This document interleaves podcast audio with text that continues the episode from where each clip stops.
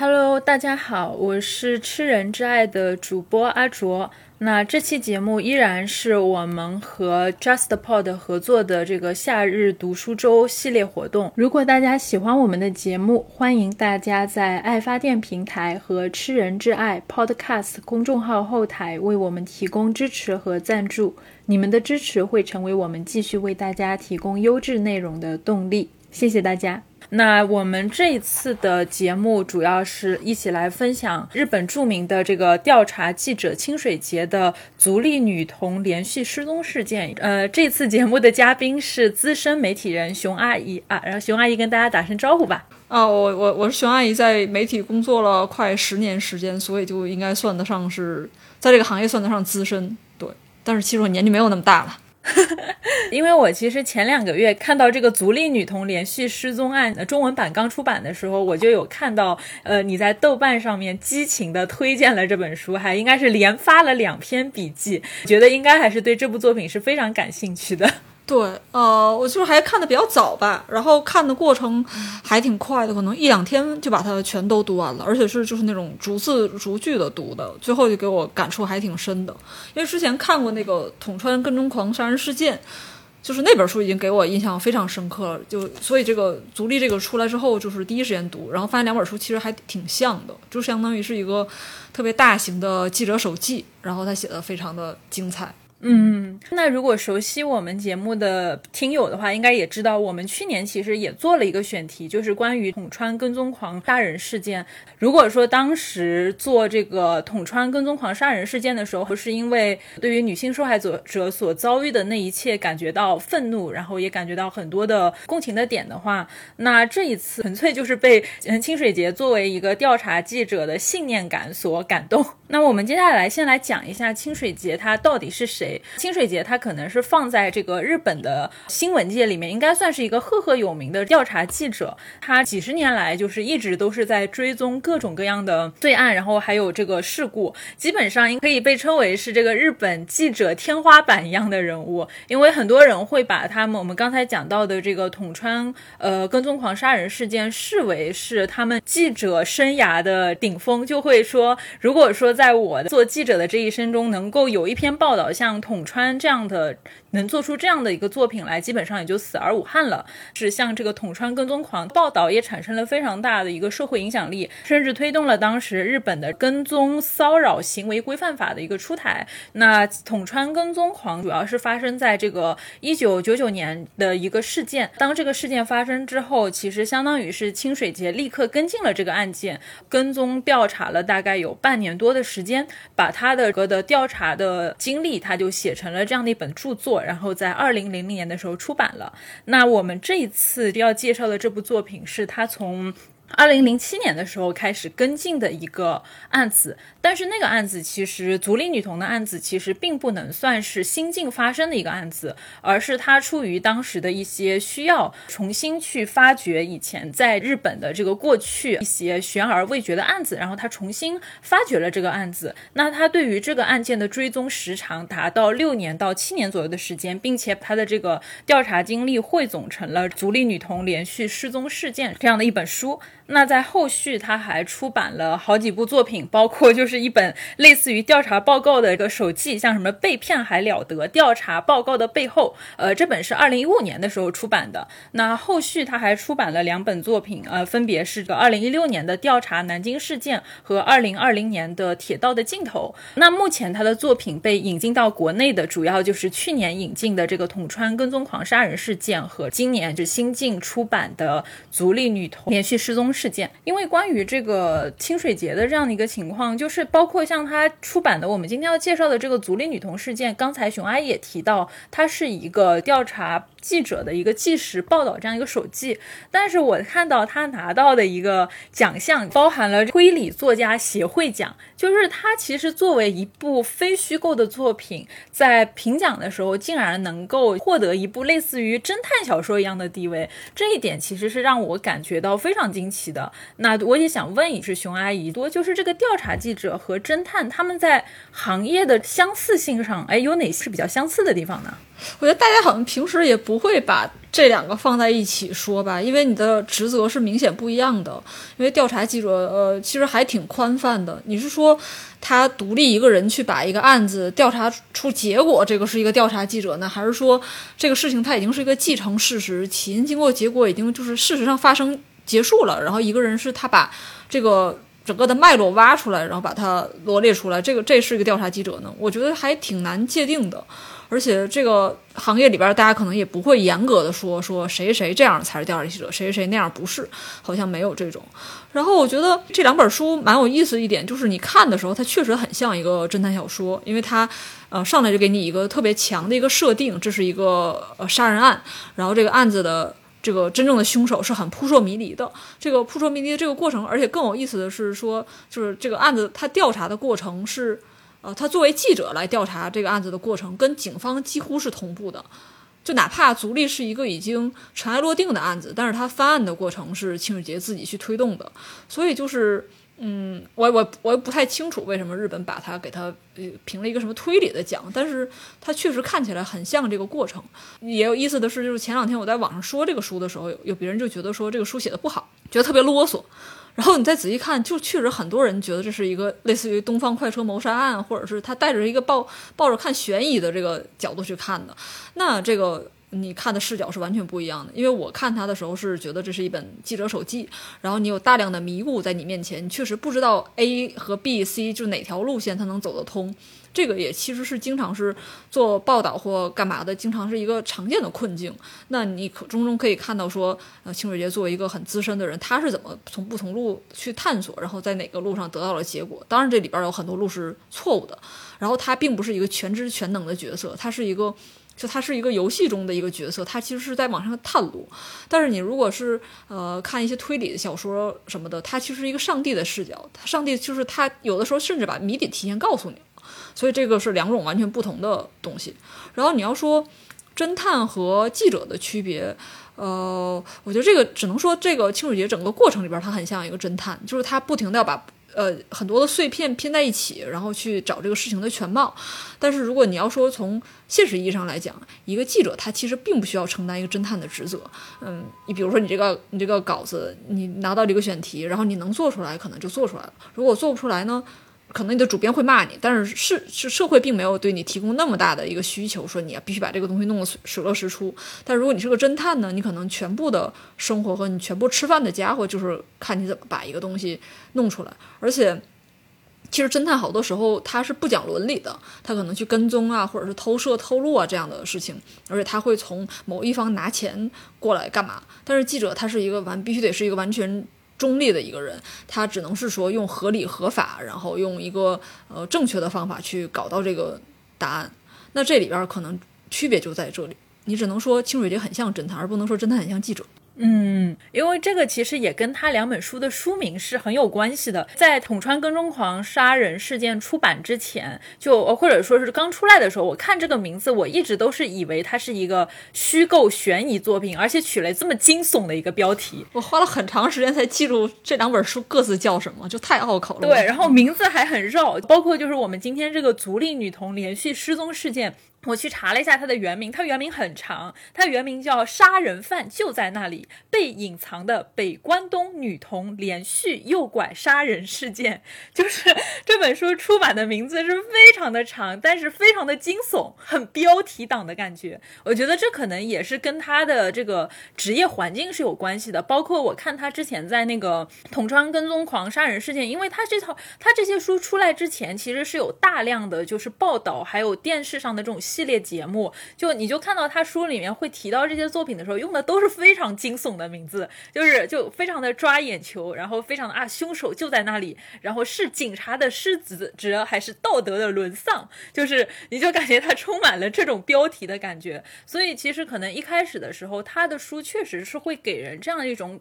印象，就它是一个凶案，然后他要去破解这个凶案，以及包括他确实在行文的过程中是有这样的一个，就是像虚构小说，或者说他在谋篇布局上，我觉得他是有故意的，就是他的这个书有这样的一个效果。包括就是像这个足利女童，她开始的时候，她的这个前面的头几场，她要去呃监狱里面把足利女童这个案子，就连环案约，相当于是被冤案关进了这个监狱长达十七年的菅加利和从监狱里面接出来。就一开始的时候，他就做了这样的一个设定，这是一起冤案，他要把被冤枉了十几年的人从监狱里面接出来。我觉得就一开始就纯粹，因为我是看了很多就是类似于小说的嘛，我就觉得他这个写法就非常的经典。我先跟你说，我这儿有个案子，然后我告诉你这个人是个冤案，呃，接下来我要向你展现我要如何推翻这个冤案。因为其实作为一个可能，如果说相对和呃新新闻界比较远的人，可能我们对于调查记者的这个。名词也是比较陌生的，因为我看到就是像清水节他在办案的时候，我是能够感受到他的主编是有给他很大的一个时间上的一个宽容度的，包括就是像这个。足利女童事件，当时找他那个让他去查这个案子，让他去找一个能够轰动日本的案件的一个主编，也跟他说：“我给你一年的时间，你可以慢慢的去磨这个案子，是不是？调查记者他在进行调查的时候，至少在这个时间的灵活度上，然后包括在他的这个嗯整体的一个调查的灵活度上，可能和其他的记者也是不太一样的呢？啊，我觉得也不一定吧。那要具体情况具体分析，比如说这个案子，它是，比如在国内的话，它是一个小的事情还是一个大的事情？然后你需要用你很多人脉，还是说你到了现场直接去挨个打听问，就很难讲。因为我之前也跟一些调查记者聊过，比如说一些案子，它已经轰动全国了，你不可能再给他一年时间或者半年时间干嘛的，你可能，嗯嗯，这个这个事情已经变成就热议的话题，那你只能是两三天之内迅速的找到相关的人，把它讲清楚。哦，所以就是我觉得不是从这个角度来说的。其实调查记者这个名词听起来还挺吸引眼球的。就我自己是，但凡关于调查记者的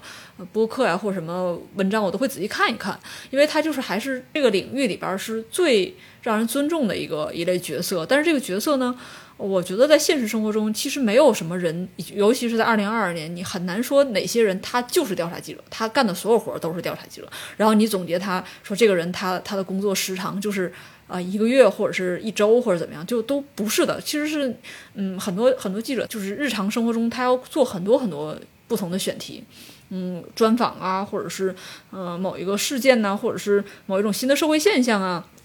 然后这里边他可能哪天遇到了一个案子，这个案子需要他有一个去探索的这个能力，那他这个时候他干的活就是个调查记者的活。但你要说他日常，可能就不是。所以我觉得清水节，我我确实没有搜清水节他日常写过什么样的专题，嗯，因为有就是语言的问题，我就没有去仔细的去看。然后我觉得他之所以这两两本书在国内都反响还挺不错的，也是因为。这个这个故事本身就很吸引人，就是一个是统穿跟踪狂杀人事件，这个里边就是讲，其实就 stalker 嘛，就是一个女孩，她如果找了一个男朋友，这男朋友就是一个非常控制欲很强的人，然后不不允许她分手，然后不停的去骚扰她，最后直至就说把她杀掉。那这种事情在国内其实也很常见，就你每年其实都会有几起这种在国内发生的恶性新闻事件，最后就是因为这个东西。那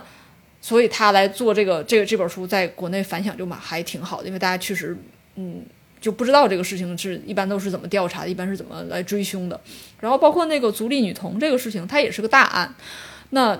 它里边讲的就是说，几个在一个片区里边的一些小孩儿不停的就是失踪，然后就找到尸体，然后是被侵害过了。嗯，那这里边的这个凶手呢，之前说是一个确定找到了一个凶手，把他抓进去了，但是结果他抓进去之后。类似的案子还是不停的出现，然后因为这个犯案的地点它是很偏僻的一块地方，它涉及到两个县，然后这个两个县就互相的踢皮球，就大家都不把这个案子当回事儿，呃，所以这个女女童被害的事情就是在前一个嫌疑人被抓进之后，还会接二连三的出现，那它就是一个这个放到任何时代，放到任何国家地区，它都是一个特别大的案子，然后也你也很能理解说为什么这种案破不了，然后像清蕊这样的人，他去。管这样就是去探访这样的案子，他天然就像一个美剧一样，他的戏剧性就很强。所以就是，但我猜他每天的工作应该不是都是说给你一年的时间来做这种事儿。那你这个报社和这个杂志社、电视台还得活呢，就还得还得每天这个版来填呢。而且，如果一个人他只做这样的案子的话，那他其实个人的心理压力会非常非常大的。那这个这两本书是我们看到了他写出来了，那他如果写不出来的案子，那他怎么办呢？那他这个人在 这个编辑部里边的，就实际上他的信用的这个，嗯，就是他的成本其实太高了。所以，我还是觉得说，比如说讲到调查记者的时候，你不能就回头就简单的给他做一个分类，然后来判断他的这种工作和方式怎么样。因为在这个事情上，我就感觉到，其实清水节他本人的信念感真的非常重要。因为我记得在看那个，就是他那个足里女童这个案子还好一点，因为这个时候他其实是一个因为捅穿这个这本书已经成名了的这样的一个调查记者，就属属于在业内是属于应该还是比较有江湖地位的。我在看他写那个捅穿跟踪狂的时候，我有看到，因为他一一边写一边就在讲，他一边要追这个捅穿跟踪狂里面的事情，一边他手上要不停的进各种新。文稿子，就他的这个主编就一直在不停的跟他说说。你要有截稿日期，然后呃手边又有一个新案子，然后我们这里没有人去了，你要赶紧去一下，然后又一一会儿打断这个，一会儿打断那个，就他其实是相当于在非常艰难的情况下，而且就是像这个统川和足利这两个案子，其实某种意义上都是已经盖棺定论，就是在官方就是已经官方和媒体都已经盖棺定论这样的一个案子，或者说他调查难度是非常大的，而这个清水节它是相当于我在日常就是手上有很多零零碎碎的这个活儿的这个情况下有。尤其是他在这个统穿的时候，是有很多就是。你就有时候就真的很烦，他那里面的那个主编就一直在跟他说，啊，我这边又有一个案子，然后我们这个接到什么电话，你作为我们社现在目前就你就快去，然后那边又是你你赶紧去，就是他那个案子是一直在被打断，但是他一直在坚持往下做的这样的一个事情。那我们就回到他最有名的这两个案子啊，刚才我们已经讲了这个统川跟踪狂杀人事件，这个案件是发生在一九九九年，呃，是一个叫朱野诗织的一个女大学生，然后被前男友一个叫小松的男人。给呃刺死了，但是竹野诗织的形象就被大量的就是呃媒体报道给污名化，就说哎这个人穿这个是个女大学生，然后她每天都带一些什么名牌包，然后穿什么什么样的衣服，然后老是打扮自己，同时又有一些在什么酒家之类工作的这样的一个经历，所以就是觉得把这个被杀的这个事情处理成了一个具有艳情色彩的社会事件，就这样想处理掉，所以这个清水节他需要去去追踪这个事情，而。而足利女童这个案件，我觉得相对于刚才我们讲的很多，就是调查记者所要碰到的这个案件不太一样的点，是在于。他是真的是一个很成年的案子。当时他在那个他所供职的日本电视台的当时那位部长，就是希望他能够做一档呃能够轰动全国的案件的时候，就是跟他说要找一个悬案啊，最好就是以前没有破，然后你去把它破掉的一个悬案。呃，你去这样给你一定的时间去做这样的一个事情。所以当时他翻阅卷宗的时候，当时是二零零七年，他翻阅卷宗的时候，他翻阅到的是一九九六年的一个案子，是一。一个就是你刚才讲到那一系列的，就是女童案件里面一个叫做呃横山由佳里的一个女孩，她这个四岁的时候呃失踪了，因为这个案子当时是没有。就是没有抓到凶手，呃，严格意义上没有找到他的尸体，然后也没有找到这个，呃，就是最后的这样的就是凶手和嫌疑人的一个情况，所以他其实是相当于一头扎进了这个呃失踪案，然后他去查阅大量的卷宗，就我当时就在看他查卷宗的这个过程，就觉得很有趣。首先他是查阅大量的报纸，然后像什么法院各种各样的检方的一个陈述书之类的东西，但是他看完这些东西之后，他会认为说这些。这些东西全都是带有一些主观的色彩的，就是他觉得媒体的报道、警方的报道都不是那么值得，就是在我们看来已经是十几年前可以盖棺定论的官方的。比较权威的这些文件，他觉得都是不是那么那么的可信，他必须要哪怕就是隔了那么多年的时间，他也要一头就是栽回到原来的这样的一个案件里面，然后以及周边所有的案件，他会去跑什么资料馆，然后去跑图书馆，然后以及什么资料室，就会去跑各种地地方去搜集边边角角所有的这样的一个线索，然后他才慢慢的拼凑出了这个相关的一个事件。他发现横山。尤加黎的这个事件，就是他一开始关注的这个一九九六年的案件，它并不是一个孤立的女童失踪案。他发现，在这个地区非常蹊跷的，就是以间隔三到六年的时间，经常会发生这样的案件，而他这些案件的这个距离都非常的近。那他整理完了之后，就是排除掉一些可能就是没有那么强相关的案件，他找到了一共有五个案子跟这个就是女童失踪相关的这个案情。那包括再早一年比。衡山尤佳里，一九九一九九六年，这个要早一点的，一九九零年的一个叫做松田真实的女孩，她也是在四岁的时候失踪，并且遇害。然后再往前还有三个女孩，时间分别是就一直往前推，是一九八七年、一九八四年到一九七九年，相当于是横跨了差不多有个呃有个。近二十年的这样的一个案件，他在中间发现了大量的这个相似性。那它的这个相似点就是在于，第一个就是受到伤害或者说作案的对象全部都是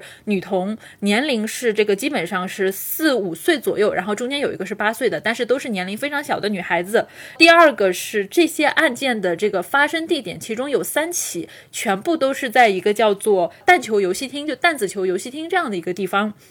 然后这些女孩在这附近都是失踪的地点，都是在这些地方。然后第三个是在这么多案件里面有三起，就是受害人的这个尸体全部都是在河边被发现的，就抛尸现场全部都在河边，而且他们的身上基本上就是都有一些遭受过这种猥亵的痕迹。那最重要的一点就是说，这五起案件它的这个发生地，就像刚才你讲到的是，他们非常近。就非常近，近到可能有几个案子，他们可能就差了这个二十公里，就这样的一个距离，而他们所在的这个地点范围，在这个日本。我们刚才讲到，它原书名提到这个北关东这里，一个是立木县，还有一个是群马县这两个地方的交界地，呃，就在那个案子就就这种啊，就分布在这个区域。因为就是在日本，好像就是他们的那个县相当于是我们的省，就是我们听到县这个时候，就是会觉得可能说他们这个县是一个很小的地方，但是其实对于日本来说，就是他们的那个县就是一个相当于是他们一个省，中间可能包含了很多市，所以就是他在这个书。里面其实是有一张地图，很明确的标记了这些女童她们受害的地点，在地图上的一个一个位置，那能够看到中间有很大的关联性。呃，然后那个清水节他在查这个案子的时候，他惊讶的发现，就是也不是惊讶的发现吧，他就是发现中间的上一起，就是他原本要追踪的那个失踪案的上一起，呃，叫松田真实的女孩，一九九九年遇到的谋杀案，其实是已经有了一个犯人的，呃，然后因为这个犯人被并且这个犯人供认了之前的几个案子都是他做的，相当于就是这个这一系列发生在足利或者说发生在北关东的这一系列案子，其实都已经结案了，但是他。一开始想要查的那个失踪案，就是衡山尤佳离那个是没有破获的，所以他在这个过程中对之前的那个犯人、嫌疑人已经认罪的嫌疑人，就是菅加利和产生了很大的兴趣，所以他的这个调查的重点就从他一开始想要确定的1996年的那位四岁的受害者女童，转移到了前一个已经确定了凶手的这个案子，然后他要做的事情就是把这个案子。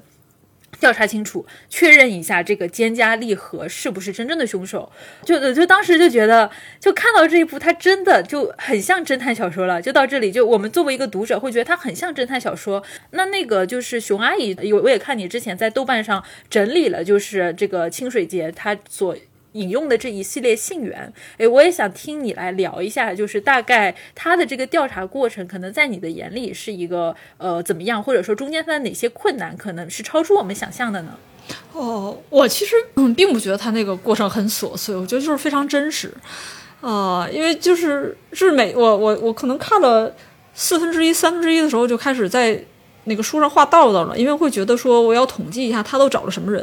因为比如说我们之前做报道的时候，可能遇到同样题材，呃，这个这个这个题材美国人写过，或者是呃之前有前辈写过的话，那我会把里边所有涉及到的信源和他探访的地方全都找出来，这样的话可能也做一个参考，说我也可以去这几个地方找一找人，然后从这几个方向去问一问。然后看到这本书的时候，我也是就开始呃画这个道道，就发现他采访的对象其实是非常非常多的。呃，另外我再回到插一句，说为什么我觉得这个不是个侦探小说？就侦探小说的时候，它完全是架空的，它一定是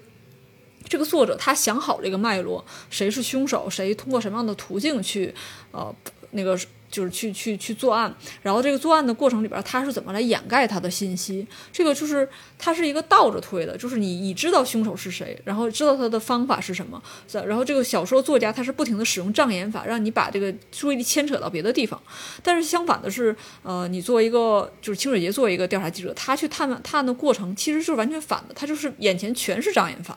那全是障眼法的过程中，他可能看到的细节和线索有一百条，这里边他得筛掉百分之多少，然后再从这百分之多少里边找到他可以去探访的这个线索，然后再从这个线索里边去捋出一条逻辑出来，就是就像一个鱼骨头一样，就是这个方向是完全错乱的，然后就是。其实经常采访的时候也是这样，不管你是做大的报道还是小的报道，你大部分的时候记者的工作就是从一些繁杂的，然后时间线错乱的，然后各种人他的说话的重点不一样，这样的就庞大的信息里边，你去捋出一个逻辑出来。这里边你可能抛掉一些信信息，然后放大一些细节，最后变成你自己写下来的故事。所以回头看清水节这个，我觉得特别精彩的是，他其实找了很多很多很多人。呃，比如说他去找了当时案发时的那个什么商业街的店主啊，然后找了当时去做侦探的这个侦查的队长啊，然后包括呃什么这个小孩去世小孩的亲戚啊，小孩的父母啊，然后还有比如说当时做 DNA 鉴定的大学教授、法医学者，呃什么什么样，然后包括他当时开始觉得说这个奸家这个人可能是完全是被。污蔑的是是是一个就是冤案的人的时候，我其实觉得这是非常非常难的，因为真正做记者的人，他其实还是喜欢就像奥卡姆剃刀一样，就是他把一个复杂的事情变简单。但如果他突然觉得说，哦，我觉得这个人是一个就是被冤枉的人，实际上他是开启了一个巨大的一个就是黑洞，这个黑洞里边到底是什么，他根本不知道。然后你做这个事情是绝对比你做已有的信息梳梳理更难的。然后他当他当他觉得说这个这个男人是被冤枉之后，他就开始围绕着这个男人开始做大量的信息筛查。然后我相信他，比如他找的这些人，呃，什么当时的旁观者呀，或者是相信这个蒹葭蒹葭是是是呃是冤枉的这个那个太太呀，然后包括一些什么呃。就是蒹葭本人的这个亲戚啊，什么这些，这些一定是之前的媒体报道里从来没出现过的人。这样的人其实是非常非常难找的，因为他你不知道能找到多少个，反而是那些被以前的媒体报道过的，他是一个可数的一个信息，你可以就是有数了。你这十个人采完了，这十个人就都结束了。但是如果是一个你相信监狱里的一个人他是冤枉的话，那你你围绕他所有的调查都是。就就就就像一个黑暗的地图，你要不停的去扫，然后这个扫的过程就是我觉得这本书有意思的、有意思的地方。然后比如说他，他有些东西是非常基础的，比如说他买了两张地图，是太田市和足利市的纸质地图，然后把他们俩贴在一起，这样的话他就能。用从一个更宏观的角度来看这个事发地的过程，然后他调出了日本电视台保存的相关新闻影像，这个这可能容易一点，因为他当时是日本电视台自己的记者。然后他彻查了蒹葭被归还的扣押物品，他把每一样物品都从头到尾看了一遍。然后他还核查了蒹葭当时当天案发当天他去购物的这个购物小票的信息。然后他还多次的向当地的这个警察局提出采访请求，然后他还研究说其中一个小加利岸游戏厅的建筑图纸，呃，就是连建建建筑图纸他都要看，因为他要看这个人的行动轨迹是什么，他还要查查就是关于诉讼时效的相关规定，这些都是，嗯，就是他一个背景的东西，他可能最后稿子里一个字儿都不会写，但他如果查了之后，他才能知道自己从哪个地方才开可以去判这个，就是就是。去探索这个案子，然后他看了这些资料之后，他才能心里有数，然后再去找到自己的下一个就是询问的出口。然后我觉得最有意思的是，它里边写了大量他实地探访的这个过程，比如说他先去了那个足利市，然后在那个织基山这个山上，就是把古老的小城尽收眼底，这里边发生了三起残害女童的案件。然后他右手边是。群马县太田市，然后左手边是足利市，他可能先先去了之后，把这个整个整体的环境看一下，然后他去了两个县的县界，然后他去找了小真实案，小真实被抛尸的地方，他这抛尸的地方，那个地方的河水是什么样的，沙滩是什么样的，然后人从有人迹的地方到这个没有人迹的地方需要走多远，这个坡有多高，这都是你必须到现场才能看到的东西。然后他还去了那个小万弥的失踪处，是一个叫八云神社的地方，还有蒹葭常去的录像录像店，因为之前大家就说说这个这个被抓去的这个人是一个萝莉控，是一个呃儿童色情爱好者，但是他去了那个录像店跟人一聊，就发现他借的只是普通的成年人的这个色情影像，他其实并不是一个萝莉控。那其实这个东西，你你只靠查资料，或者是只靠就是自就是按看卷宗的话，是根本看不出来的。他只有去了现场才能知道，然后还去了呃与他与蒹葭本人通信，因为他想去那个监狱里边去找他，但当时就是不允许了，所以他只能给他写信。呃，还有还有，他甚至把那个小孩的那个去世小孩的脐带要来了，然后把去世小孩的母亲的口腔黏膜也取了样，然后自己做 DNA 鉴定。然后他还去了呃，等他这个案子被爆出来之后，开始那个日本的国会啊，或者是参议院开始就是是就是进入到这个案子里边，他们就是日本的政客想把这个事情把它重新调查一下。那他又去了参议院的什么行政监督委员会啊，还去了什么国会议事堂这样。而且他还去了这个足利太田未破坏连连环未破连环案家属会，就是所有这些小孩的家长开了一个新闻发布会，就是嗯，而且最最后还有他还写了一个说他是去了一个福冈县朝仓市什么一个粪种事件的两个小女孩尸体发现现场，那是另外一个案子。然后那里边他就是做什么 S 弯道的实验，我就是觉得天哪，就是一个一个记者怎么能有这么大的精力和。就是动机和这个冲劲儿，他去把这个现实的东西好多都过了一遍。他做的很多事情都跟警察差不多，所以这个就是让你觉得，我经常看到这儿就会想，哇，原来这个也是可以做的。看到那儿就，啊，原来这个也是可以做的。后来一想想，就说就是因为他就无尽的好奇和他一个责任感，所以才会把这些事情不停的推进到底。包括我印象最深的是说，那个那个蒹葭被扣押的东西里边有一个是他的自行车。就是一个蓝色的小轮径自行车，有白色的车座，两个圆形的车灯。说这样的车型市面上已经很难找了，车身车身锈迹斑斑，车胎瘪了，车灯也不亮，只好请人先修理。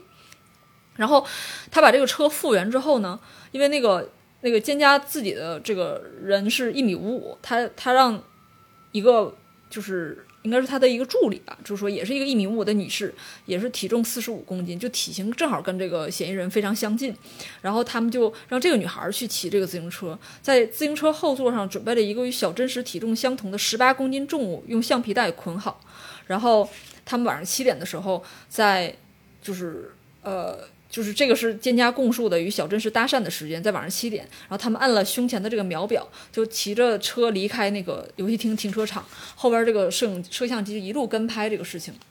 然后根据这个事情就完全在复原当时这个人他口供里的内容。然后他们就是这个女孩使劲地骑着自行车，骑上了通往堤坝的斜坡。这时她突然大叫起来，斜坡上后座的重物导致了自行车前轻后重，前轮差点翘起，车把摇晃不定。如果没有亲自尝试，不可能知道这样的细节。然后他为什么要做这个做这个实验呢？是因为那个小真实的母亲，她突然说过一句，她说。呃，如果因为那个母亲她并不知道当时的口述的内容，当她听说说口述的内容是说她的孩子是坐着自行车到了那个被遇害的地方的时候，她反而很震惊。她说：“因为我的孩子当时很小，他还不会跨这个自行车后座，所以他们才做这个实验。然后做这个实验就发现说，这个坡非常非常斜。然后如果一个十八公斤的小孩坐在后座，而且是肩胛这么瘦的人去骑的话，这是不可能实现的。”他说：“这个这个女孩最后为了赶上这个她供述的这个时间点，从黑暗中全力从抛尸现场再奔回就自行车处，她整个人累得快虚脱了。而且她还这个人供述的时候还说，她从那个抛完尸之后，她又回到超市去买了东西。然后这个女孩就是气喘吁吁的街上狂冲，才在十五分钟之内完成了她供述的这个时间。然后她就最后就写说，站在明亮的超市里，我们的衣袖和裤腿上沾满了杂草。”鞋子也很脏。蒹葭若真像他供述的那样行动，当时的样子想必和我们差不多。这个事情大家会觉得说时间上是非常难以实现的。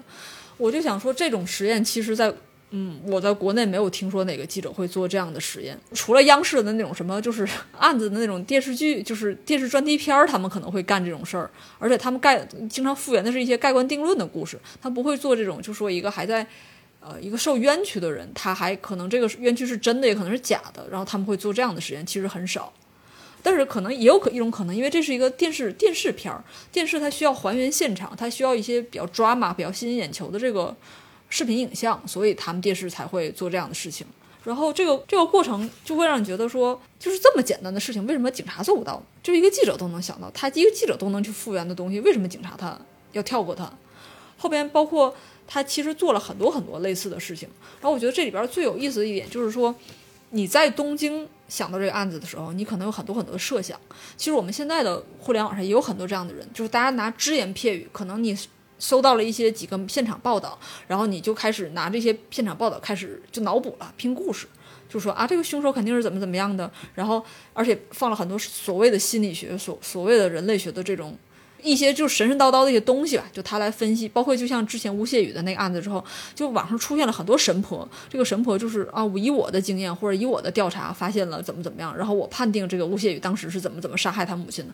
在我看来，这些都是这都是无稽之谈，因为如果你不去现场，不去感受到那个。就是当时案发的时候，这个气味，当时那个楼长什么样？你不去看一下吴谢宇本人是什么状态，或者他的亲属是什么状态的话，你怎么可能就在大洋彼岸，或者在哪个什么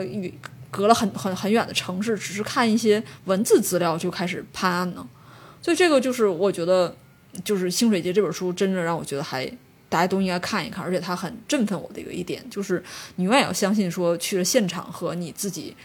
嗯。就是大量的辛苦之后才能拿到的这个东西，才是才是你的，才是可信的。嗯。就包括我们刚才讲到，就是因为它是一个需要搞成电视节目的这样一个系列节目嘛。其实前期如果说你没有积攒到一定的素材去证明你这个东西它是可以做成一个系列的，它这个项目其实也是很难启动的。就是当我们看到就是说它变成一个系列的时候，一定是它前期已经做了大量的这样的工作，然后去证明这件事情，就像它的电视台吧，像在这个顶头上司去证明这个你刚我跟你提的这个项目它是可行的。那包包括就是我在读的时候，其实也有看到，就是时间跨度是很大的。就这本书可能我们读起来很快，一两天就能读完，但实际上里面的时间跨度可能从前面到最后面可能有个六七年的时间。所以中间其实我会有时候会看到，会有一些就是中间的时间的空档，就包括他在说，哎，我这个案子推进到这儿了，然后我可能到了某一个僵局。然后这个案子我可能没有办法，就是我可能没有新的线索，或者说我遇到了这样或者那样的一个阻力，就没有办法去解决这个问题了。然后就到他下面就有一个就环节就会说啊，时间就到了今年的就是什么秋天了，然后时间就已经到了七月了，然后半年的时间就已经过去了。就他可能在他的书里面只是说很轻描淡写的，就是写了一下。这个时间的过程，但是这半年他不可能什么都没干呀。就一个可能是我们刚才讲到的，就是说是这个呃，可能台里有其他的事儿，但另外一方面他可能就是在搜集很多很多的信息，但这些信信息可能最后都变成了无效信息，是没有办法就是说写到这个书里面去，说是没必要写到这个书里面。但是这半年肯定是对他来说是一直在追踪这个事情。一个人得有什么样的信念？半年啊，就是就真的就是他这里面一晃就半年过去了。就我真的觉得读到这里的时候，他书里面写的其实真的是很简单的，就是一下子哎就到这个时候了。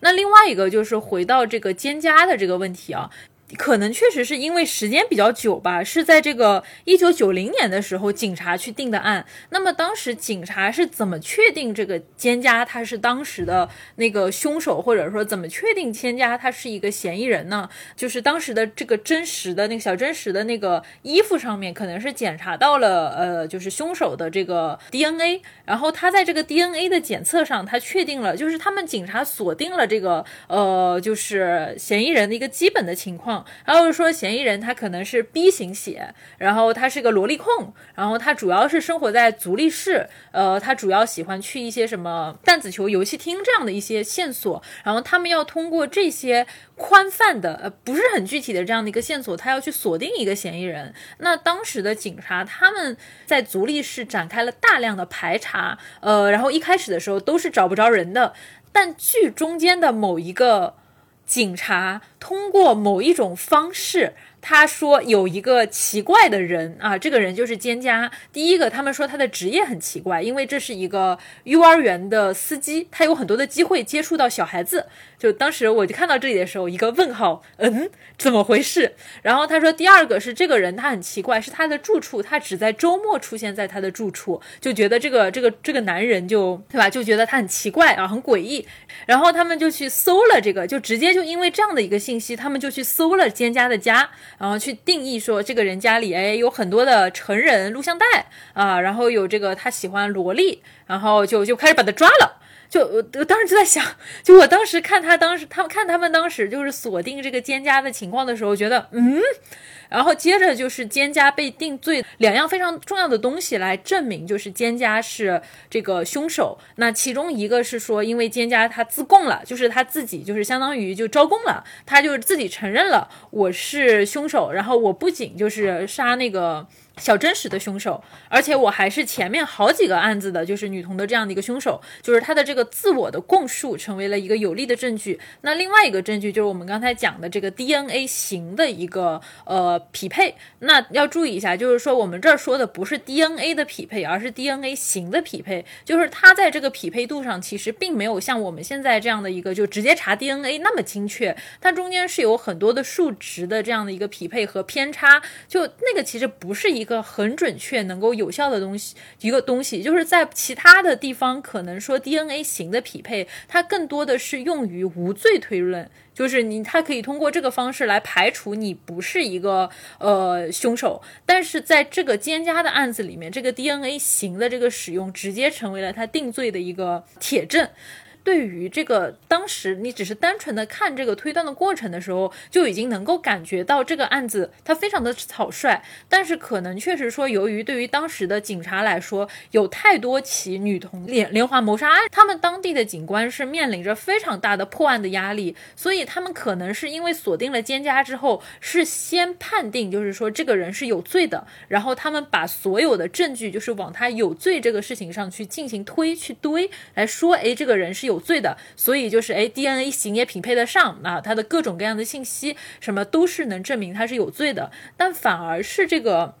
清水节他在重新去看这个案子的过程中，他发现了中间的种种问题，然后他自己像我们刚才说的这样去查证这些事情，而在查证的过程中，我们就发现了说大量的警方的这样的一个。在这个案子里的失职之处啊，就是其中的这个失职之处，就是我们刚才讲到他们对于这个奸家判案的草率，然后呃，就某种意义上真的是非常的粗暴。因为后面也会讲到，奸家他之所以招供，其实也是因为他被抓到监狱去以后，承受了很大的精神压力啊，在这个周围遭遇了很多的警方的暴力，然后甚至是逼供这样的行为，呃，让他就是当时就破防了，完全是破防了，然后不得已就是招供了这样的事情。呃，当然他在后续等他。就是上了法庭再去呃申诉说我无罪的时候，就没人听他说什么话了，就大家就已经默认你就是罪犯了。然后另外一个就是警察他们对于当时的受害者的家属一个伤害吧，因为刚才你讲的清水节他找了这个小真实的妈妈，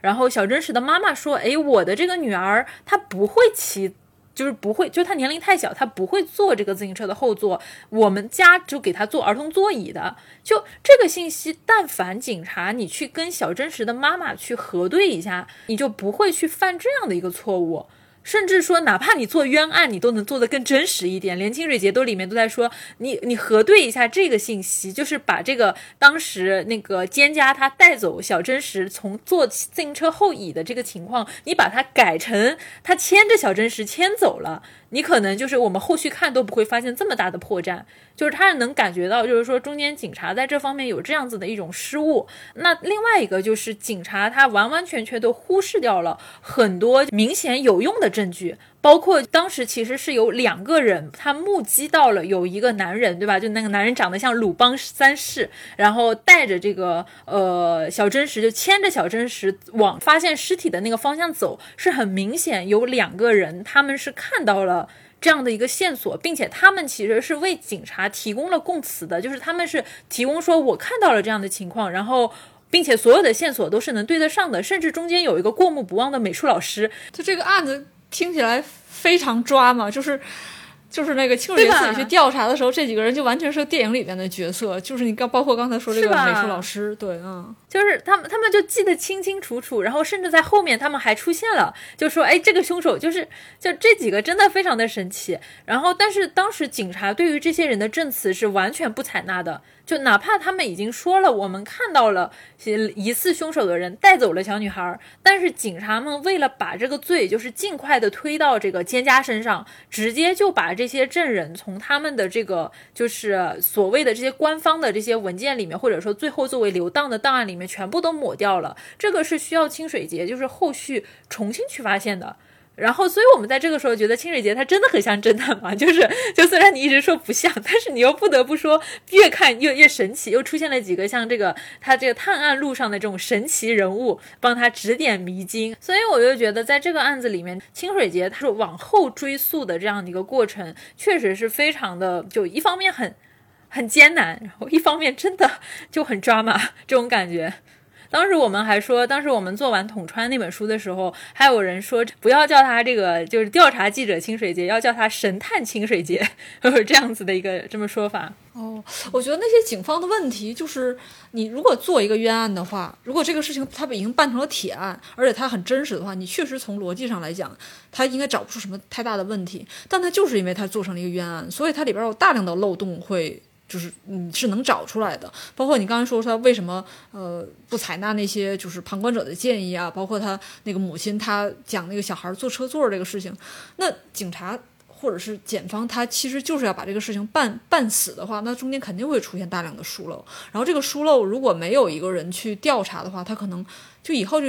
湮灭在这个历史之中了，你永远就是再无法重见天日，但是。就是人是人，人不是机器。你你一个讲一个故设定一个故事的话，从你要想一个写一个电视剧或者写个电影，你可以写一个逻辑非常流畅、非常自洽的东西。但真实的东西就是这样，真实真实感东西是有毛刺儿的，它有很多是那个细节是你人坐在家里想象是想象不出来的。然后清水节的工作可能就是去找这些毛刺儿什么，结果他发现这个毛刺儿越找越多，越越找越多，最后他就其实动摇了整个案子的真实性。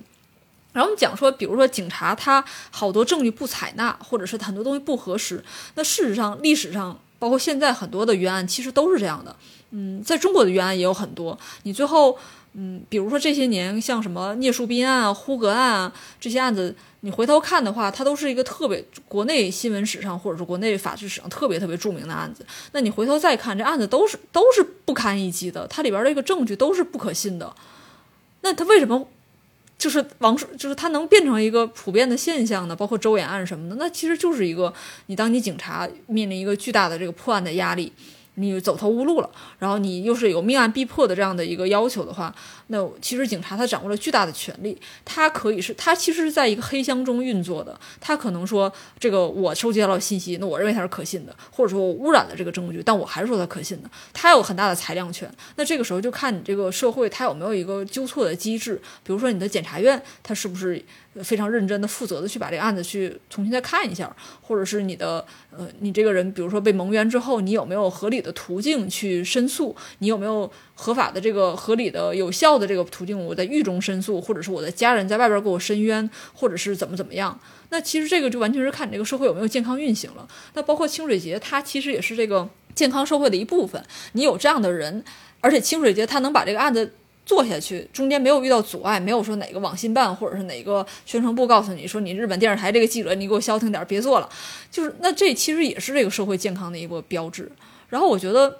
嗯，在各个时期、各个时代、各个国家，不管你是文明的程度到底到了什么程度，其实这种冤案都是不可避免的。因为你作为警方，你的你你的诉求就是要尽快破案，然后你可能。由于当时的这个技术手段或者怎么样的话，你出现这个错误也是很很很难避免的，因为就还是说那些人是人，人是就会出现错误。那这里边就看你有没有就是公权力的平衡和有没有这个社会第第四权力的平衡，来把这个案子纠偏，把它纠正过来。所以是这样。然后这个这两本书看起来很爽，因为它清水节就最后都拿到了胜利，而且。就是他这个就是冤冤案得雪，真相大白，怎么怎么样？但我觉得就是清水节他过去去调查的报案子，或者他去探访那些人，这里边不成功的概率其实是非常非常大的。嗯，我就可以想讲一下里边给我印象最深的就是，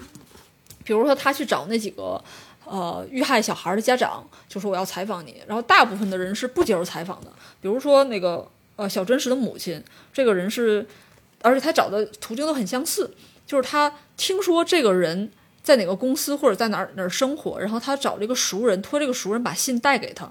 这个里边过程其实折损率非常高，你不知道这个熟人哪天会把信给他，而且这个熟人能不能说服他，或者对方拿了这个你的电话号码后后会不会打回来，你其实要大量的时间去等待。然后比如说说小真实的母亲给他打电话，就说说，请你不要再给我们写信了，这让我们很困扰，我们不打算接受采访。我给你打电话就是为了说明这一点，就是。记者无论如何，他接受这样的采访，就接受接到这样的电话的时候，他是非常忐忑的，因为你没有任何权利和对方也没有任何义务接受你的采访，你其实完全是看对方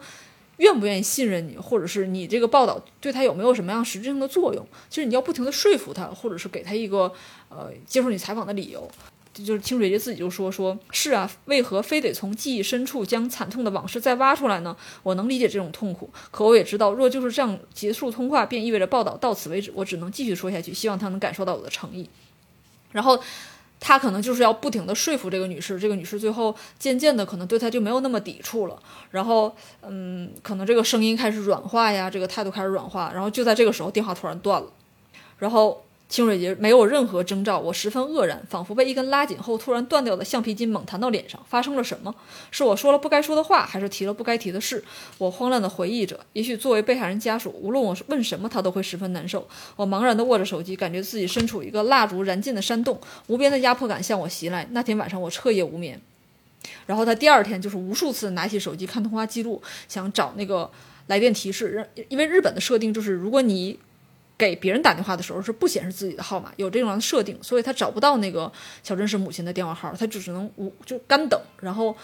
他也不知道自己做错了什么，然后等等到夜幕降临的时候，那个电话又来了，然后等到接通的时候，他对方说昨天真是抱歉，手机没电了，就他很会写呀，这种这种心情你是非常容易理解的，就你也知道说他为什么这么纠结，而而后边还有就是类似的场景。哦，还有一个松本女士，松本女士就是那个画画的那个女性，然后她也是通过通过别的人知道了松本女士的丈夫在哪儿工作，然后通过那个人去联系她的丈夫，然后然后让她丈夫去联系她妻子，就她绕这么大一圈儿，就可能换别的人，可能这个中途发现很难找到就算了，但是她也愿意说我要花时间精力去去联系他，然后他们其实也非常非常讨厌媒体，因为媒体一开始的时候在案件发生的过程中。就是给他们带来了非常巨大的伤害，就嗯，就是那些媒体可能过于粗暴或者简单，怎么怎么样？呃，最后他们就是聊完之后，这个松本女士的丈夫就说说，呃，其实我们家被记者骚扰后，我就一直想狠狠教训媒体一回，可是我无论如何责难，你都默默承受，从不为自己辩解，非常了不起。我妻子以前非常害怕媒体，可我跟她说，你可以信任清水先生，说服了他接受你的采访。然后清水节说：“那一刻，在这对初次见面的夫妻面前，我有种想哭的冲动。这也是我觉得清水节特别可爱的一点，就他很真实。这个人反正就不跌，就是他不是说啊，我好厉害呀，我我是抱着就是什么铁肩担道义的这个目标，然后来做这个这个东西。他其实是一种非常谦卑和非常。”就是低姿态的态度，就是我确实想把这事儿搞清楚，然后我也不是万能的，然后我有很多事情做不好，而且对方确实这个困难就是在那儿，我有可能实现不了这个事情，但是这个实现的过程它就很跌宕起伏，然后可能就真的是。时也命也，或者是天时地利人和，他找到了很多愿意帮助他的人。那我相信这背后可能那些人愿意帮助他，也是因为清水节他展示出来的就是跟那些警察或者说跟以前的那些媒体完全不一样的那种气质和态度，所以大家才会愿意帮助他。就是，嗯，有这有句话其实很烂俗了，我不不是很愿意讲，但是还是可以讲一讲，就是。我们之前有我一个前辈，他讲过，就说说你采访其实就仰仗陌生人的慈悲，这句话就有点自我感动，但是还挺准确的。就是人家为什么愿意跟你讲，那可能就是有你需要有一个人来。他愿意把这个故事告诉公之于众，然后他出于他的虚荣心也好，他出于一种就是责任心也好，出于一种就是最朴素的道义也好，他想把这个他知道的事情告诉大众。那如果你恰好找到了他，然后他愿意信任你，通过你以你来途径来把这个故事讲出来，那其实就是一个记者最大的幸运。那你如何找到这样的人？但你寻找他的过程可能就很艰难，然后你说服他，让他信任你的过程可能也很艰难。那这里边其实清水节就是给大家展示出我如何来实现这样的一个过程。那你你中间就很感动，因为他好多事情他并不是，嗯嗯，就是他真的很很辛苦。比如说回到那个统战杀人案的时候，他其实当时想找目击证人，想找这个呃火车站门口还是哪儿车站门口，关于就看到这个。呃，凶杀现场的一个证人，他当时用的最笨的办法，他就是跟他的助理，就是在这个火车站，就这个车站门口一个一个去问，问了几百个人，最后才终于找到一个人，就那个人恰好是是一个非常关键的信源，然后这个信源是跟他讲这个故事。那最后就是，如果你不花时间去找，不低三下四的去问人，不重复几百次去问别人的话，你怎么可能找到这个人呢？我觉得这个就是对我来说是一个挺大的一个，就是教育吧，就你干活的态度要是什么样。因为当时统川里面其实凶手是很明确的，就是但是只是警察不去抓这个事儿，就是让他觉得很难受，他就要只能代替警察，某种意义上是代替警察去蹲凶手。然后当时他所知道的就是那个被害女生，就是那个朱野诗织的前男友这个小松，他是一个其实是一个搞这个就是什么风月行业的这样的一个就是老就是一个黑老板这样的一个角色。但是朱野诗织跟他在一起的时候是不知道他的真实身份的，而当这个就是清水节知道他的这个真。实身份的时候，他要去蹲点，然后那个蹲点的那个区域，它是一个类似于像是呃风俗街一样的地方，或者说红灯区一样的地方，就周围有很多的情色场所，他就要去蹲那个小松他所在的房间啊，或者他要先去问，他就只能就是自己怎么去扮演一个猥琐的大叔，然后就就在现场去问说。哎，你知不知道附近有没有什么这个熟女的这种，就是就是这种什么成人场合啊？他就表现自己好像想要去干一些不好的事情，把自己扮演成一个猥琐的中年大叔去打听这种消息。然后当他确定了小松所在的地方的时候，他还要就是到周围，就是因为要去拍那个小松那个房间，就远远远的去拍。他还要在周围去问一些居民，就是说，哎，我能不能用你的那边的，比如说窗子啊什么的，就去架摄像头。就是当时我就在想。哦，一个人怎么可以就是为了真相可以做到这一步呢？就他怎么能够带着他的那个当时的那个助手，就是两个人真的是做尽了这种某种意义上是最谦卑的这个事情，然后去花了大量的时间，而且当时我们也讲到是他的这个主编时不时就给他新活儿，对吧？你今天要去跟一下那个案子，你今天要去跟一下那个案子，他还要每天抽空就是抽到那个小松所在的那个就是房间要去。就去看，当时就在想，哦，这个怎么能做到这一步呢？就真的是，我觉得这有时候是，嗯，也多重因素吧。因为比如说你做媒体的时候，我我我我也去问过其他记者，像有的人就是你要干一些很脏的活儿。我记得麦烧之前在一个播客里边也。回忆过，说自己他当时做环境记者的时候，当时想调查一个地区饼干的那个传播为什么那么厉害，是不是有这个医院的传染？然后他当时的办法就是，呃，我可能记得复述不是很准确啊。他当时就是查他们卫健委还是哪儿的那个呃垃圾桶，因为当时可能还是纸质比较多，他从垃圾桶里边找到了那个撕碎的。关于那个饼干，就是当时调查的这个信息。然后，其实这种翻垃圾桶啊，或者是干嘛的这个事儿，就是在十年之前，在媒体圈是一个经常被传播的这种，就是行业内的一种奇闻异事。而且大家非常喜欢讲这种事情，而且就是以谁能更低的姿态，然后用更神奇的办法去找到信息，以这个为荣，大家会觉得去学习他这一点。嗯，很多记者其实还挺皮实的，就是大家在哪儿就是逢山开路，遇水架桥，是这种感觉。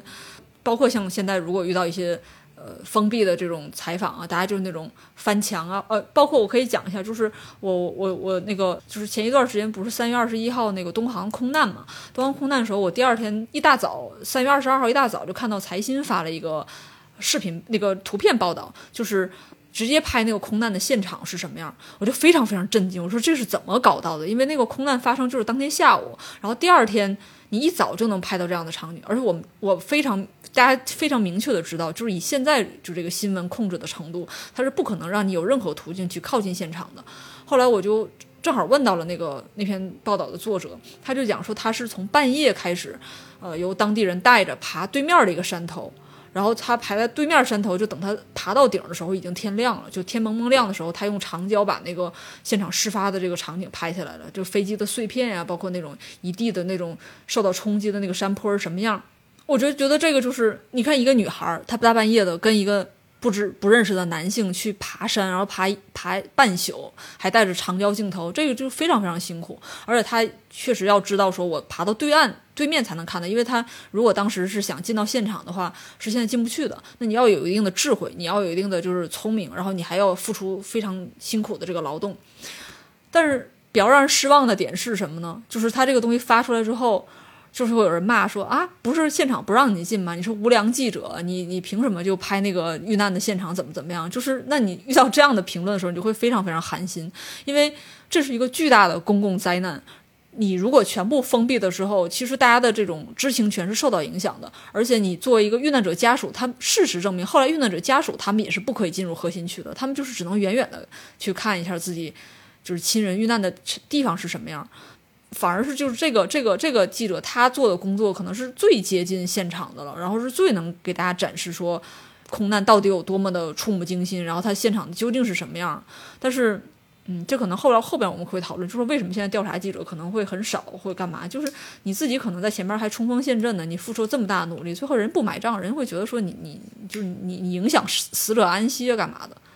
是是这样的一个故事，然后包括像刚才像麦烧那种，就是翻垃圾桶这个事儿，那可能就会有人就会觉得说，你凭什么翻垃圾桶？这是人的隐私，干嘛？就是整个社会的环境都变了。对，像金水杰这样，我觉得一方面是他对真相的一种追求，另外另外一方面就是那确实也有编辑部的压力啊。那编辑部就是让你三天之后把稿子写出来，或者三天之后把这个节目做出来，那你怎么办？你总不能在宾馆里坐着说啊。嗯，就是我再把已有的事实重新复述一遍，那肯定不现实。那他只能就是想尽一切办法，就是既然它是一个节目，它一个节目就需要视频，那他就是想尽办法把这视频拍出来。然后我可以讲一个我类似的经历，那是一个非常非常失败的采访，就是 N 年前那个内蒙古的一个退休的公安厅厅长，然后他在赤峰把他的一个情人就打死了，在他们院儿楼下就拿枪打死了，然后他把这个情人的尸体搬到车上，开到那个。呃，赤峰的市郊，在一个山上焚尸，把它烧了。然后这个过程在被被现场的一个羊圈的那个摄像头拍到，呃，这个摄像头的一个视频很快就传出来了。然后在那个他们楼下那个就是案发的现场，就是有看车的那个老头看到了这个车是怎么出去的。然后这个院里的人是听到了枪声，这就是唯一的现场，就没有任何东西。然后我们的领导就说让我去写这个案子，那个案子我写的非常非常失败，就是我因为我到了之后拿不到任何信息，我只能去那个案发的那个。呃，院里边看了一下，跟那个看车老头聊了聊，然后去焚尸的现场看了一下，焚尸的现场就找到了他们当时挖的那个坑，然后路过了那个养羊的那个圈，就其他我是找不到任何现实的信息的。我找的过程中，我就知道，我之所以跑到山上，绕着这个山到处找，看这个地上到底哪有挖坑的痕迹，因为我要写五百字出来，就是我只要能找到那个坑，我这五百字就有了。我如果找不到，我这个我就可能就写二十个字，然后。后来我就整个人就傻了呀，就是我没有任何的信息了。我就在那个宾馆里边，这个案子也比较特殊，因为一般来讲，你一个杀人案你是可以找被害者家属的，然后你可以找凶手的家属，然后你可以找警察，可以找律师，你从可以从这几方面来，还有以及现场，你可以从这几方面来去去调查。但是这个凶手呢，凶手本身就是警察，就是他跟警察重叠了，然后警方呢会觉得这是个丑闻，他根本不想出来讲这个事情，然后被害者家属呢会觉得，因为他是。被害者是这个警察的婚外情情人，所以他们就会家就会觉得这事很丢人，他不想出来讲。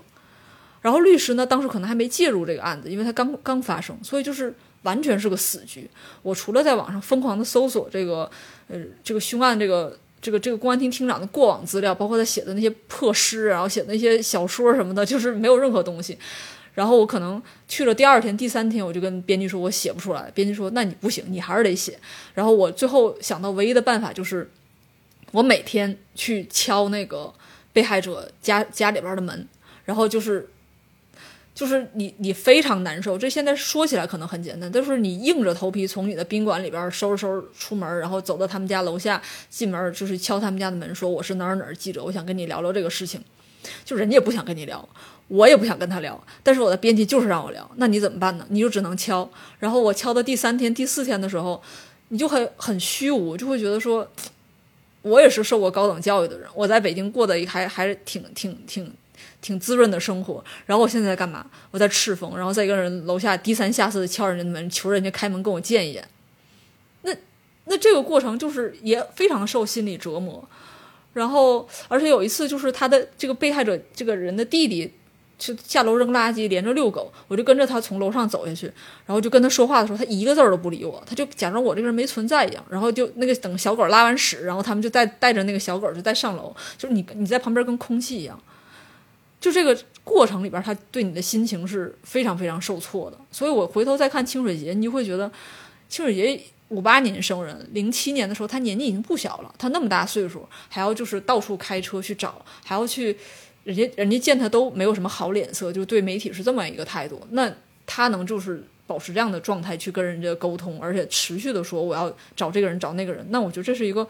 就太值得敬佩的事情了。这根本就不是一个侦探，或者不是一个侦探小说的点。侦探小说里边，比如大侦探波洛，就是捻捻胡子，他这计上心来，他就可以